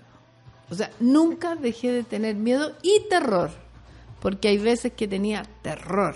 O sea, era una cuestión. Pero Sobre todo al principio, que mis mis fotos, yo digo, siempre salían media movidas porque yo tenía terror, era terrorífico, era nos tocaban cosas... Mira, yo me acuerdo una vez con la Pamela Giles que nos tocó una especie de balacera en que las dos nos agachamos y empezamos a cantar y ella se, acu- se acuerda siempre, nos acordamos que yo ella empezó turu, tu, tu, turu, tu, tu, turu, y yo le decía turu, tu, tu, turu, de atrás y nos fuimos caminando con la cabeza gacha para para porque estaban disparando muy bajito. Como ya el, el darse vuelta a la situación. Claro, tan- ella hacía turu, tu, tu, turu, y yo le, le repetía algo, no me acuerdo que era lo mismo, qué sé yo. Otras veces estar en poblaciones de tomas de terreno y estar eh, de guata, eh, reptando de guata. Pero eso eran ya los máximos. Pero en la normalidad, en una protesta normal, yo igual tenía miedo. Miedo, tenía miedo, miedo yo personal. Pero también tenía miedo por las viejas, nosotros le decíamos viejas, eran gallas, hablemos hoy día de 30 años, y eran las esposas de los detenidos desaparecidos, 30, 40 años, en que los fotógrafos, los fotógrafos decíamos, ¿sabes qué? Ándate con ese grupo que arrancó para allá, yo me voy con este porque creíamos ingenuamente que tomando fotos podíamos eh, colaborar para que no le sacaran tanto la cresta. Ah, claro, con el hecho de estar una cámara ahí. Claro, a los demás. creíamos, creíamos, ¿me entiendes? Entonces también teníamos miedo por los otros y por los niños y por, o sea, también Pero también les tenían miedo a las cámaras. No estaban tan errados ustedes, creo yo. Tenían mucho miedo de, de- de- o sea, todos esos fotógrafos eh, impetuosos que se metieron ahí nos dieron la posibilidad de saber la verdad. Bueno, tanto es así que solo y lo no, no todos, seguramente las monas y los monos y los mones no saben, pero en Chile, solo en Chile y en la Alemania de Hitler se ha prohibido la fotografía. En Chile fueron cuatro meses el año 84, sí, el año 84 que se prohibieron la fotografía en las revistas de oposición. Pero nosotros salíamos a reportear igual. Tanto así que yo con la negra, con la Tati Pena, salimos a tomar fotos y nos llevaron presa. Yo tuve cinco días presa porque me metieron con el atentado a Carol Ursú, en fin, y qué sé yo. Y la negra tuvo como tres. Pero, pero nosotros igual íbamos a tomar fotos, pero no se podían publicar La las fotos. pone cara así como, ¿cómo cuentas esto? Como, ¿Sí o no? ¿Así la estás mirando? Es que me acuerdo que nos quedamos las pavas discutiendo sobre las toallas higiénicas, que en ese tiempo se usaban toallas higiénicas. Yo le decía, me decía, vamos a almorzar a mi casa. Es que tengo que ir a comprar toallas higiénicas porque si no, no. Y en eso nos agarraron los pacos. Que el, el cuerpo sigue funcionando Sí, a pesar de claro. todo esto. Entonces ella me invitaba a almorzar a su casa bueno, y nos llevan y además era como, nos llevan a un bus y la negra se comía un panfleto, me acuerdo, y estaba súper nerviosa y nos llevaron a hacer un tour golpeando gente y nosotros veíamos por la ventana cómo golpeaban Eso también es gente, tortura, golpeaban gente, golpeaban gente. Después nos tomaban fotos de frente, perfil. ¿Cuál es tu alias? ¿Alias? ¿Quién le decías tú? Ellos, no, yo decía, no. Como que no, Kena. Ah, se juro. Era así como ridículo. Y después decía, ya, vamos a... La chapita Kena la reina. Vamos al, vamos al médico. Igual acá todas tenemos. Nata, Nata, Kena, Bea. Bea, Sí, claro. vamos. Lucho. Estamos Es que dicen Nata, ya No, lo- ya sabemos, ya ¿Te sabemos. cachai? Yo tenía veintitantos años, qué sé yo, y decían, ya, vamos al médico. Y yo veía a la negra tan asustada que le decía, ya, yo voy primero. Imagínate la solidaridad, bueno, cagar de susto, pero igual, ya yo voy primero, porque era obvio que te iban a torturar, porque además tú pensáis... O sea, ya lo que estaban peor. viviendo era una tortura de estar observando todo aquello, de tener las tantas horas ahí eh, presas del miedo. Además yo me había aprovechado de ella antes, porque la verdad es que cuando venía el gallo de la chaquetita corta, el guapetón, el paco choro, yo le había dicho, negra, habla tú con él, porque tú eres más guapa y dile que nosotras. Y la pobre se paró a decirle y el gallo le, le pegó una descalificada que la dejó sentada en un segundo. Le dijo, ¿qué? Yo pensé que ella como era más guapa y era una negra sensual y todo, entonces yo me tocaba... Con nuestra mirada patriarcal, dijiste tú, Claro. vamos a hacer algo. Eh, nos sentimos hoy día, yo creo, eh, atrapadas por esta sensación, cada una con su historia. Leo a mis, por ejemplo, mis padres me mandan cosas así como, ahora, hasta ahora estaba la cagada, a esta hora, eh, como recordándose sus propios. Te, te siento a ti, Bea, bastante sensible, pero quería hacer una pregunta a propósito de eso. ¿No les parece a ustedes que este 11 es peor que otros? Obvio. Que estamos en un contexto mm, eh, más cercano incluso a lo Mm. que sentíamos, que la memoria está aún con más ganas de ser borrada, que hoy día sale un inciso insólito en el Mercurio. Una eh, página completa. nosotros Página acá, eh, yo partí odiando con eso, pero tiene que ver con las intenciones, con estos seres, no sé, en protagonismo, eh, con el negacionismo, ¿no? Mm. Entonces, ¿no les parece? Yo tengo la sensación que hoy día es un peor once. Vea. Mm. Sí, lo que pasa es que creo que mm, a lo mejor lo sabemos, ¿ah? incluso por simplemente yendo al colegio y uno se da cuenta que las cosas eh, son, son de alguna manera circulares, que hay avances y hay retrocesos. Kunt. Exacto, pero cuando te das cuenta tan en la práctica, cuando lo escuchas hoy día, eh, de verdad que uno no se puede, no, no lo puedes creer. O sea, cuando hoy día tenemos tan cerca a un presidente, que es el presidente de Brasil, que solo hace unos días que se refirió a la dictadura chilena a propósito de la presidenta Bachelet y de lo que dijo respecto a ella, a su padre y a la dictadura de Pinochet cuando tienes a ese mismo presidente de Brasil que antes de ser electo en ese país ya estaba reivindicando la dictadura, las torturas como algo legítimo y algo deseable, o sea, de- perdón, de eso estamos hablando. Una forma de hacer las cosas. como una forma legítima de hacer las cosas. Cuando tienes acá en Chile políticos que lo dicen en programas abiertos ah, y hacen diferencias y proclaman aspectos de la dictadura, hoy día cuando estamos en el 2018, 19, perdón, 2019, entonces eh, de verdad que, que, que uno que uno se impresiona. Entonces por eso creo que este 11 tiene una característica distinta, porque te vas dando cuenta cómo las cosas avanzan pero también retroceden, cómo se relativizan conceptos. Quiero recordar, sí, que insertos de este tipo ha habido casi prácticamente, yo diría, todos los años ¿ah? en los diarios. Y siempre hay una discusión. Creo que el de, el de esta vez es una página completa, creo que es la página 5 del cuerpo C del Mercurio, que es completa. Está en letras amarillas y rojas, o sea, una cuestión que, no- que tú no puedes pasar por alto. Hablan de salvar. ¿Quién se salvó? Si estamos hablando de muerte el día de hoy. Es triste. ¿Eh, ¿Quién ha? Ay, yo estoy tan impactada. Mira, hay cuecazo de la moneda a la misma hora del bombardeo a la moneda. O sea, ese es el Chile de hoy. El Chile de hoy cuando se para la Camila Flores en un Congreso de Renovación Nacional, que eso no habría pasado hace un año atrás, y dice, yo reivindico ser pinochetista, y se paran a aplaudirla. O sea, ya se traspasaron todos los límites durante este año. Sí, yo creo que sí. ya se destapó. Piñera no tuvo el valor, porque dale que votó que no, me importa una raja. Hay gente que ha sido torturada y hoy día es de Mm. extrema derecha, que fue torturada en dictadura y hoy día es de extrema derecha. Entonces a mí, eso de que hoy día... El Pinochet no- Da lo mismo. Y hoy día es horrible ver la defensa que se hace de Pinochet y la dictadura. Es mentira, es falso defender la economía de Pinochet. Yo fui a fotografiar familias enteras en los vertederos recogiendo y peleándose un costillar botado o yogur podrido o lo que fuera para alimentarse. Es falso, es falso. Entonces, hoy día ya cuando se corren los límites, cuando la memoria se tapa, quedamos tan pocas guardianas y guardianes de la memoria.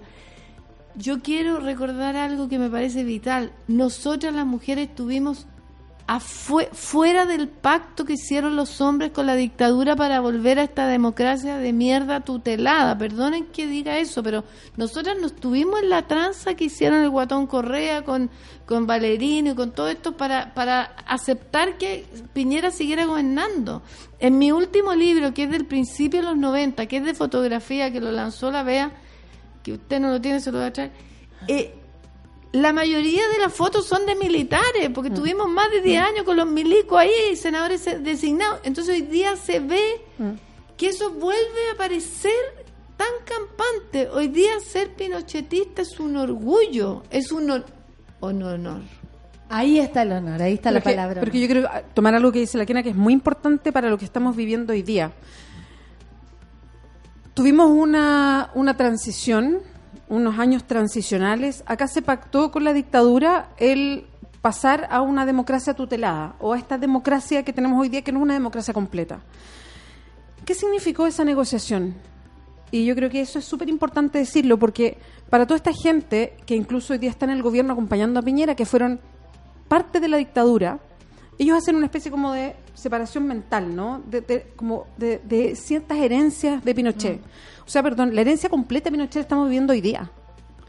Y la estamos viviendo porque hubo un pacto transicional que permitió eso. Nadie puede separar una cosa de la otra porque el sistema económico que vivimos hoy día era parte de la idea de la desaparición y muerte de personas. No, no son cosas aparte. O sea, además se aceptó no enjuiciar a ciertas personas. Exactamente, o sea, todo esto es un aparataje para dejar un modelo económico amarrado. Era el costo de la vida que tenemos hoy día. No son cosas separadas. Lo que tenemos hoy día que separa a los chilenos entre ricos y pobres, el pobre no tiene educación, no tiene derecho a salud, no tiene pensiones, bueno, eso es más o menos masivo, en realidad todo el mundo no tiene pensiones, eso, eso que está ahí, también es una violación a los derechos humanos. También es una herencia de la dictadura. No son cosas separadas. La educación, que era un proyecto a Exactamente. 20 años absolutamente La educación no consensuado es un para... derecho. El derecho que está defendiendo la Marcela Cubillo y la gente no se enrede, está de- defendiendo el derecho a educar, es decir, el derecho a los sostenedores, el derecho de quienes dan la educación, pero el derecho a educarse no existe. El derecho a la salud no existe. Entonces, Mañalich lo que defiende es que a mi hija le tienen que hacer un examen que vale 7 millones de pesos y lo vamos a hacer a una clínica privada y lo paga el Estado. Eso es lo que están defendiendo. Que le demos la plata a los más ricos que cada vez se hacen más ricos. Entonces, los universitarios están durmiendo.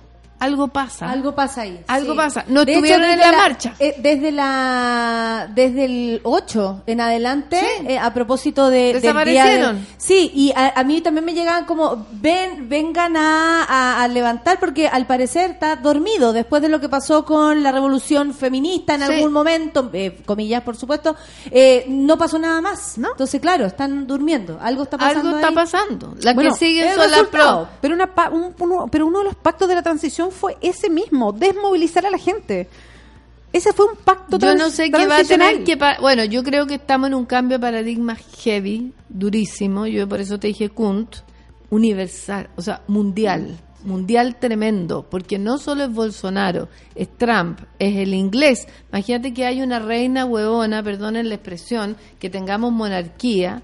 Hay una reina que decide cerrar el parlamento, porque el huevón, el gallo le pide y otro "Ciérrame el loco parlamento. y otro loco porque es como una decisión de poner hueones así monos con navaja a cargo Claro. de desde cómo se ven hasta lo que Sí, hacen claro. cómo hablan cómo se, se expresan filipino que mata a los que venden droga y, y el que acá la iban a esperar con honores a propósito Te voy a decir que eh, a propósito de China, eh, los chinos hoy están arbol- arbolizando buena parte en África y buena parte de China para recuperar el tema del medio ambiente. Entonces, también sabemos tan poco y es todo, y bueno, y vean lo de Cambridge Analytics, tú debes ser experta. Sí, yo- yo también lo vi. ¿Cómo nos hacen pelear entre nosotros? Entonces, cuando tú decís, nos están Do- eh, ¿Cómo se llama esta película mm, que, eh, del que, que trabajó el Kenny Reeves al principio? No. Matrix.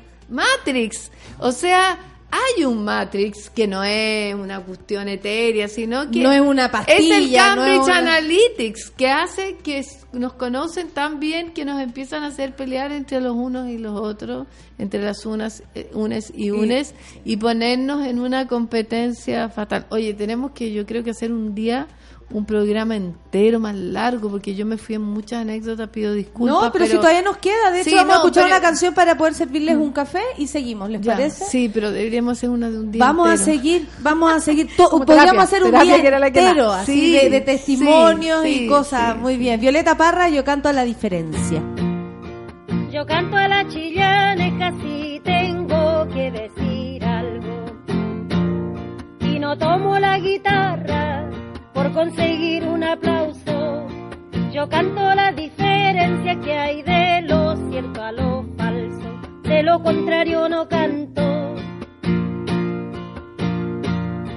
Les voy a hablar enseguida de un caso muy alarmante. Atención el auditorio que va a tragarse el purgante. Ahora que celebramos el 18 bandera es un calmante. Yo paso el mes de septiembre con el corazón crecido, de pena y de sentimiento, del ver mi pueblo afligido, el pueblo amando la patria y tan mal correspondido, el emblema por testigo. En comandos importantes la bandera. Sus palabras me repican, de tricolor las cadenas, con algo así les armado en plaza y en alameda, y al frente de las iglesias. Los ángeles de la guarda vinieron de otro planeta, porque su mirada profanos suenan tambores, clarines y bayonetas, dolorosa la retreta. Afirmo, señor ministro, que se murió la verdad. Hoy día se jura en falso, por puro gusto no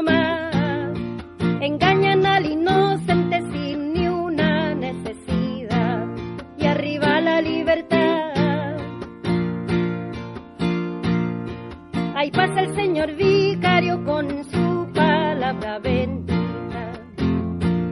Podría su santidad oírme una palabrita.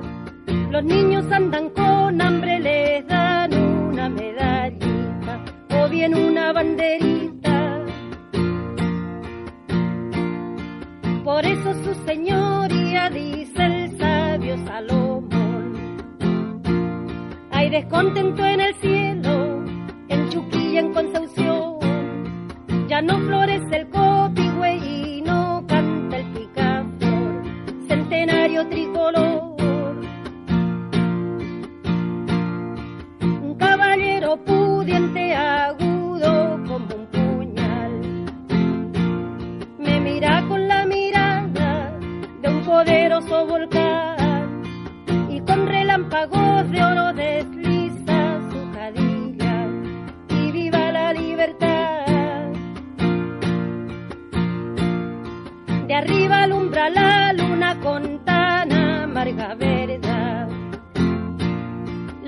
La vivienda de la Luisa que espera maternidad. Sus gritos llegan al cielo, nadie la habrá de escuchar en la fiesta nacional. No tiene fuego la Luisa, ni lámpara, ni pañal. Un niño nació en las manos de la que cantando está. Por un reguero de sangre mañana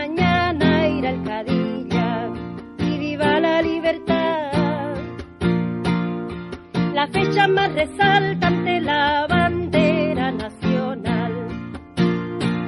La Luisa no tiene casa, la parada militar.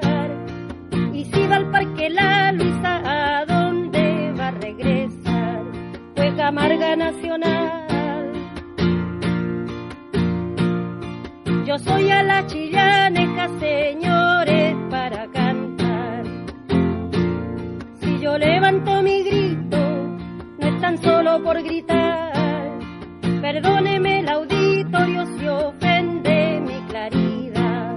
Juega larga militar.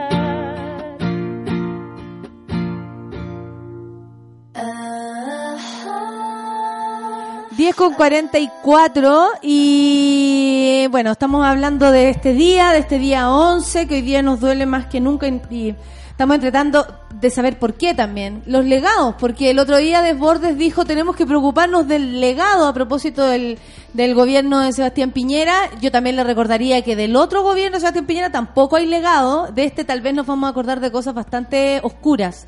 Eh, el legado de la dictadura.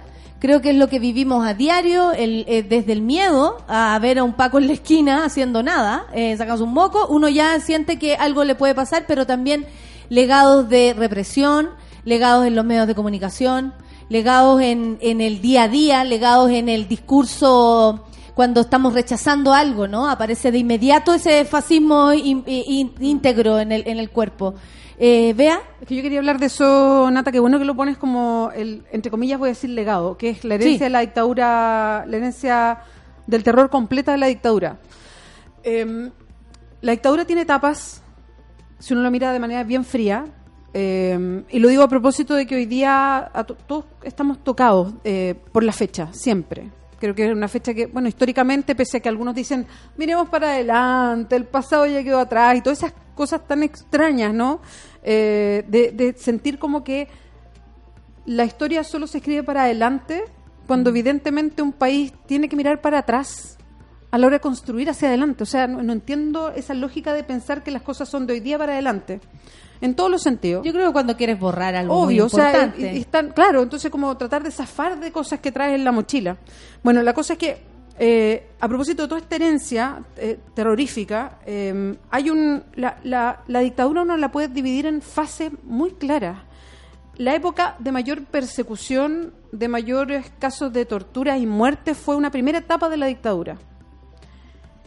Y quiero recordar una segunda etapa que de repente pasa un poco más inadvertida ¿ah? y como que como que no se no se describe ni mucho ni en los libros de historia pero que es muy importante para lo que hoy día vivimos. Y por eso me parece que es tan contingente hablar de lo que nos pasó. Chile cambió dramáticamente en tres años en dictadura. Entre el 79 y el 81 se dictaron ocho decretos de ley que cambiaron a Chile para siempre tal como está hoy día tal como está hoy día son ocho decretos de ley en tres años que discutieron siete personas entre cuatro paredes. Cuatro de ellos eran de la Junta. El resto era gente como Miguel Cast, gente como eh, José Piñera y etcétera. ¿A qué me refiero? Ocho decretos ley. Uno, la Constitución del 80. Otro, el nuevo Código de Aguas. A propósito de que el agua está privatizada en Chile. Entonces, el gran problema que tenemos de sequía, de acuerdo, está lloviendo menos. Pero no, eh, pero, pero por favor, ah, pongamos las cosas en su contexto. Pero la con gente los va recursos con naturales que hay, había posibilidades de sobrevivir mucho más. O sea, la gente va con camiones aljibe porque están robando el agua y el agua en Chile además tiene dueño. O sea, Todos los ríos en Chile tienen un dueño. Exacto. Todos. Y esto, perdón, y eso eso se cambió el año el, el año 80, el Código de Agua, el Código Minero, el Código Forestal, la educación Las privada, prácticas de las Fuerzas la Armadas. salud privada, las pensiones privadas. Todo eso, todo eso fueron decretos ley entre el 79 y el 81. Ahí Chile cambió para siempre. Fue un modelo, un, un experimento neoliberal que estamos viviendo hasta hoy día. Eso fue parte de, un, de las etapas de la dictadura. Es un conjunto de cosas. Eso no se podría haber hecho, o sea, claramente en democracia no, pero no se podría haber hecho si antes no se hubiese impuesto un, un régimen de terror absoluto. Lo que dice la Quena, que estaba en la resistencia, que es que todos los días tenía miedo, si estamos hablando de la gente que estaba en la punta de lanza.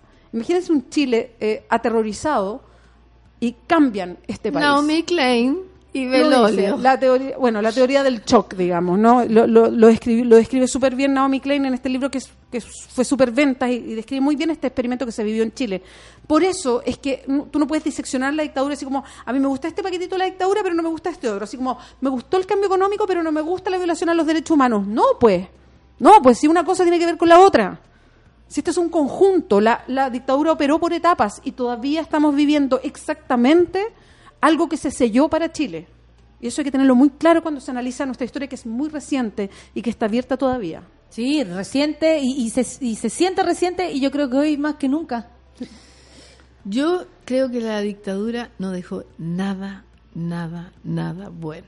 Nada. Es imposible que un régimen del terror No. haya dejado algo bueno.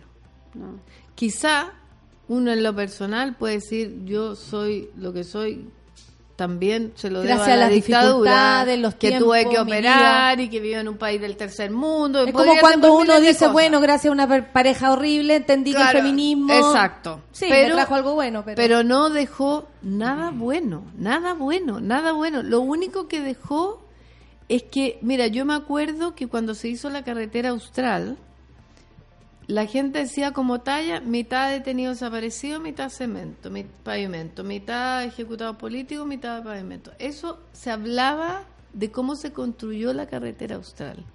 Y así es como se construyó el sistema neoliberal. Porque era tal, ¿Sí? ¿cachai? Porque quienes se oponían los mataban. Así es. Así, porque ¿a quiénes mataron? ¿A quiénes hicieron desaparecer? A los que se oponían a esta cuestión de el neoliberalismo, que finalmente era hacer esas famosas siete leyes. Y Jaime Guzmán, mira, a mí, ¿sabes qué me impresiona? La poca venga, lo poco vengativo que ha sido Chile. En otros países se han piteado a muchos, de- eh, ¿cómo se llama? Criminales de lesa humanidad. claro, claro. Aquí en Chile, al único que se pitearon fue a Jaime Guzmán y a otro más que no me acuerdo que era un mi- milico que vivía como en su casa. Pero en realidad aquí ha habido más generosidad.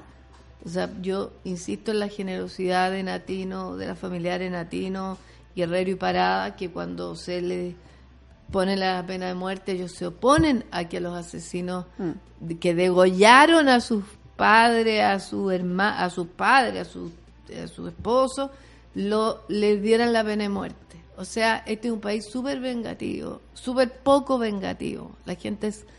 ¿Me entiende? Pero o sea, a pesar de que la masa iban la pena de presos, ¿no? muerte para el, el que roba, para el que no sé qué, para que asal- te quite el auto, Y, el, y- el portonazo. y el relato es totalmente distinto, po. Es que la violencia viene desde el lugar que reclama, de la No. violencia viene desde el lugar que pide justicia, No, ¿cierto? Y que la violencia viniera desde las personas que salen a reclamar en la calle.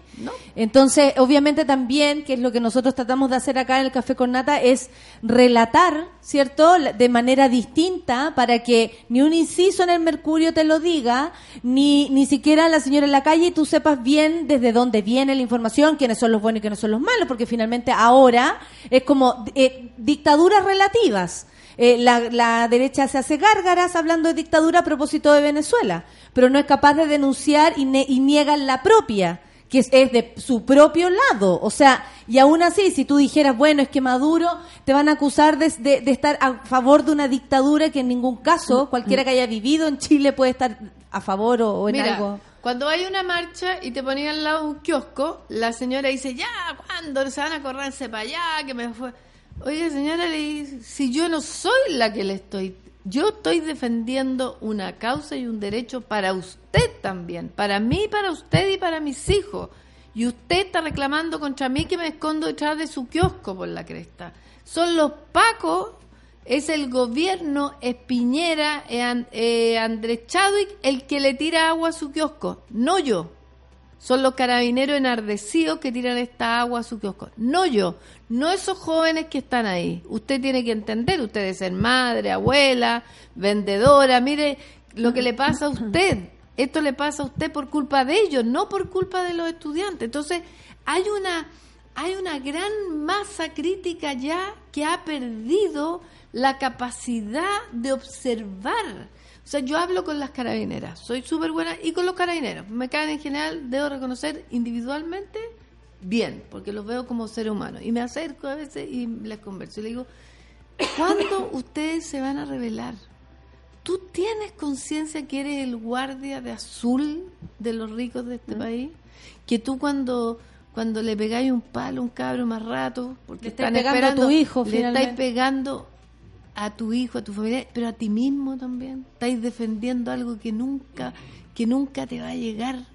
Ahora que hablamos de la herencia de la dictadura, tiene que ver con eso, por no identificarnos entre nosotros como iguales. ¿Cierto? La señora del, del kiosco dice, yo, yo defiendo mi kiosco, pero no soy igual a la persona que está reclamando. No. Las, la- lo que está reclamando quien al lado de tu kiosco es lo que es para ti también. Claro. Y ahí es donde no nos relacionamos con la clase trabajadora, por ejemplo, ya nadie es de, de proletariado, ¿para qué decir? Desaparecieron esas palabras. Nadie es trabajador, yo no soy lo mismo que tú. No tú somos pueblo. No somos pueblo, no somos obreros, obreras, de lo que sea, no somos obreros. Como que cada uno es una isla, que yo creo que también es un- una parte de la herencia de la dictadura, de, de defender su propio patrimonio. Negociemos de a uno. Claro. Negociemos de a uno, no colectivamente. Uy, pero eso nos ha pasado a todos, incluso trabajando, que distancian los grupos para que no podamos negociar y sacar mejores provechos, que es lo, el la falta de sindicato, la falta de representación como de todo lo que somos todos y la gran mayoría de Chile. La gente, como tú dices, todos los días en Twitter en la mañana se levanta temprano, va en el metro, eh, lava al cabro chico, le saca los mocos, va a dejar la, la cuestión, le lleva la papa, se le olvidó, puta, se devuelve, llega al trabajo. Eso somos, pero como que, El 99%. como que no lo fuéramos, como que somos todos jefes de un kiosco y, que es- y que lo que tú estás pidiendo a mí no me sirve. No me identifico con eso. Y ahí es donde tú decís que la masa crítica está dormida. Claro. Está dormida y hay pequeñas despiertas y esas son acusadas de que hacen las barricadas, por ejemplo, las Ucamao, no sé qué, que hacen barricadas en la Alameda. O sea, las barricadas, si tú no las haces, si no haces noticia, no, existes, pues. Si hemos llegado a las barricadas y hemos llegado a lo que hemos llegado, porque si no, no te escuchan. ¿Qué es esa porquería del diálogo? Si hemos tratado de dialogar cuántos años. Mira, yo insisto, si yo no tuviera a mi hija, yo usaría overol blanco. O sea, yo estaría con overol, si existen esos overoles blancos y son verdad, yo sería overol blanco. Porque si un Paco no se sabe defender de una bomba Molotov, hay que decir que no sirve para nada. Tienen más de 17 kilos de ropa, De que ropa que los custodia. Por lo tanto, las bombas Molotov no les hacen absolutamente nada. Perdonen, no estoy haciendo un llamado a la violencia. Lo que les quiero decir que a eso es lo que los cabros han visto. Violencia, violencia, violencia. Yo nunca, nunca en dictadura vi tanta violencia de carabinero guardando las proporciones que en ese momento se Sí, sí, sí, de la vi- desaparecía. de la violencia solapada que había. Desaparecían, eh, los mataban incluso en las protestas, haciendo esa salvedad que no es menor, pero nunca vi tanta violencia. eh, o sea, ¿cómo entraban al Instituto Nacional en hordas, botaron un portón? O sea, yo no puedo creer que el rector haya dado permiso para entrar y no le haya abierto el portón. Yo vi entrar hordas rompiendo portón adentro del Instituto Nacional. Yo... Y las cabras del, del Liceo 1 no están haciendo nada y entraron Claro, igual. yo me pongo un overol blanco, ¿me entendí? No sé si le voy a tirar una bomba molotov porque soy medio cobarde, pero pon- me pondría una onda, ¿me entendí? Y tirar, les tiraría ondazos, piedras, o sea, yo haría una intifada. Yo soy estoy más por la intifada.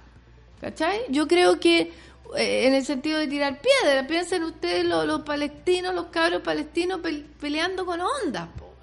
Eso es lo que tenemos. que Como hacer, no dice un bombas primo, aquí sí que hay piedra. Porque Claro. estamos cerca de la cordillera, en otro lado no hay. Claro, no, no a las bombas molotov, porque las bombas molotov pueden llegarle a otras personas. Pero sí a la intifada. Yo, si no tuviera a mi hija, yo me pondría overol blanco y haría... Y aquí, por supuesto, van a salir, olvídense, por No. Twitter, me van a dar y todo, ya deben estar grabando, ya, todo lo más. ¿sabes lo que pasa? Pero yo que- tengo demasiado... Es que este es un momento de que a los 18 años o a los 19 años tú eres eso. A los 60 tú te frenás y decís, más violencia no podemos. po. No podemos seguir con la rueda de la violencia, pero a los 18 años no voy a entender eso. No lo puedo entender porque yo veo todo violencia. Veo violencia de los pacos, veo violencia de los diputados, veo violencia. Entonces, la quena de 60 puede decir, no, Sí, porque hay una pregunta de fondo que es, obviamente es violento agarrar una bomba molotov y tirarlo, o sea, nadie puede discutir esa cuestión, ¿cachai? Puede ser incluso asesino si es que efectivamente... Si tenéis ¿qué es lo que 18 pasa? años, no. Pero ¿sabéis lo que pasa? Que eh, creo que no nos damos como la, eh, la conversación respecto a de dónde nace la violencia y por qué, dónde está. ¿De quién ¿Cuál es la viene? violencia en Chile? claro. ¿Dónde hay violencia en Chile? ¿Hay violencia solamente en la bomba molotov? No. No. ¿Cachai o En no? el día a día, Creo la en que te la hora. respuesta. Exacto. que te demores en llegar una hora y media a tu trabajo también sea, es violento porque te quita yo tiempo creo que de tu vida. Con Yo un pene ese- pegado a tu poto. Yo creo que ese es el tema de fondo, que es que no hay una, no hay una, no hay una, hoy día solo la violencia y tú, es súper difícil conversar incluso este tema porque alguien dice, mira, yo me gustaría que habláramos sobre la violencia estructural, y digo, ah, está defendiendo, algo", y, ahí- y- y hasta ahí no me llegó el tema. O sea, es difícil hablar en serio en Chile respecto a la violencia estructural que existe. Por supuesto, porque tú pones la violencia donde se supone te conviene. Y pum, violencia estructural, no, no, no hablemos Oye. de eso, eso no lo importa, importa solamente la cosa la cosa más, más, más demostrativa o más llamativa. más para la y no tele. entramos a la, a la conversación más sí, profunda. sí, de dónde viene y por qué. Y el por qué. Tenemos que irnos, Kena, primero que todo, eh, fue un privilegio tenerte acá, escucharte para la gente también, siempre aprendemos y yo te lo agradezco mucho, eh, que abras tu espacio, tu vida para, para venir, para ser tan elocuente, tan honesta, que tanto se necesita, eso no es violencia, eso es puro amor. Así que muchas gracias, Kena, por el privilegio de escucharte el día de hoy. Eh, Vea, bueno, nos encontramos, po. Tantas cosas que hablar, después el tema serás tú. Nos vamos entonces, gracias Bea. Un besito. Nos vemos, pero en tres semanas más, que me voy de Perfecto. viaje. Ya, Ahora me perfecto. toca a mí. ¿Me puedo leru. despedir Ah, yo, no? Sí, te puedes despedir y volver las próximas tres semanas que no va a estar la Bea, así que... Feliz. Feliz, feliz. uy, pero sin que venga con el serrucho, sí. No, sin serrucho, vea, jamás te pondría el serrucho, yo te amo. No, yo Palabras al cierre de Kena, yo me despido, que tengan un buen día a pesar Chau, de chau. todo. Bueno, gracias a todos y a todas las monas y mones que escucharon y espero que al- a alguien le haya hecho sentido todo esto porque en realidad tenemos que tratar de ser lo más felices posibles y ser guardianas y guardianes de la memoria. Es un privilegio para mí estar con estas dos tremendas mujeres y este hombre que escucha, que está al frente, que no sé cómo se llama, Luis, que está todo el rato sintiendo y que como yo digo, que rico, que él está así como en este espacio también, que no somos puras mujeres, sino que somos mujeres y hombres también. Así que un abrazo, eh, no combativo, sino que un abrazo sororo y como dicen las indígenas, con mucho acuerpamiento para todas las mujeres que habitan este país.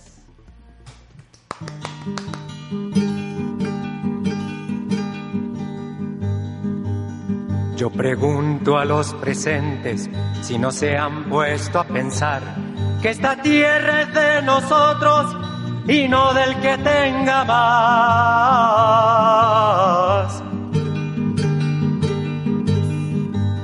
Yo pregunto si en la tierra nunca habrá pensado usted que si las manos son nuestras, es nuestro lo que nos dé. A desalambrar, a desalambrar, que la tierra es nuestra, es tuya y de aquel, de Pedro y María, de Juan y José.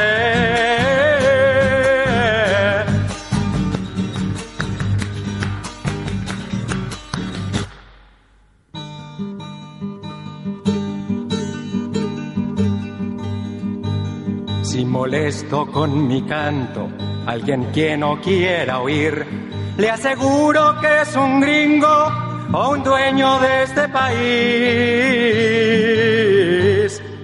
A desalambrar, a desalambrar, que la tierra es nuestra, es tuya y de aquel, de Pedro y María, de Juan y José.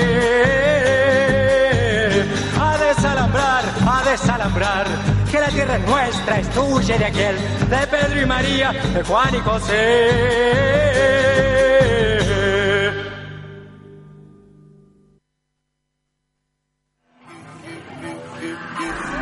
Fue Café con Nata. Gracias por ser parte de esta comunidad y hacer de Mordor un lugar más apacible. Natalia Valdebenito te espera de lunes a viernes a partir de las 9 de la mañana en el matinal más piteado de Chile. Solo en Sube la Radio y en otra sintonía.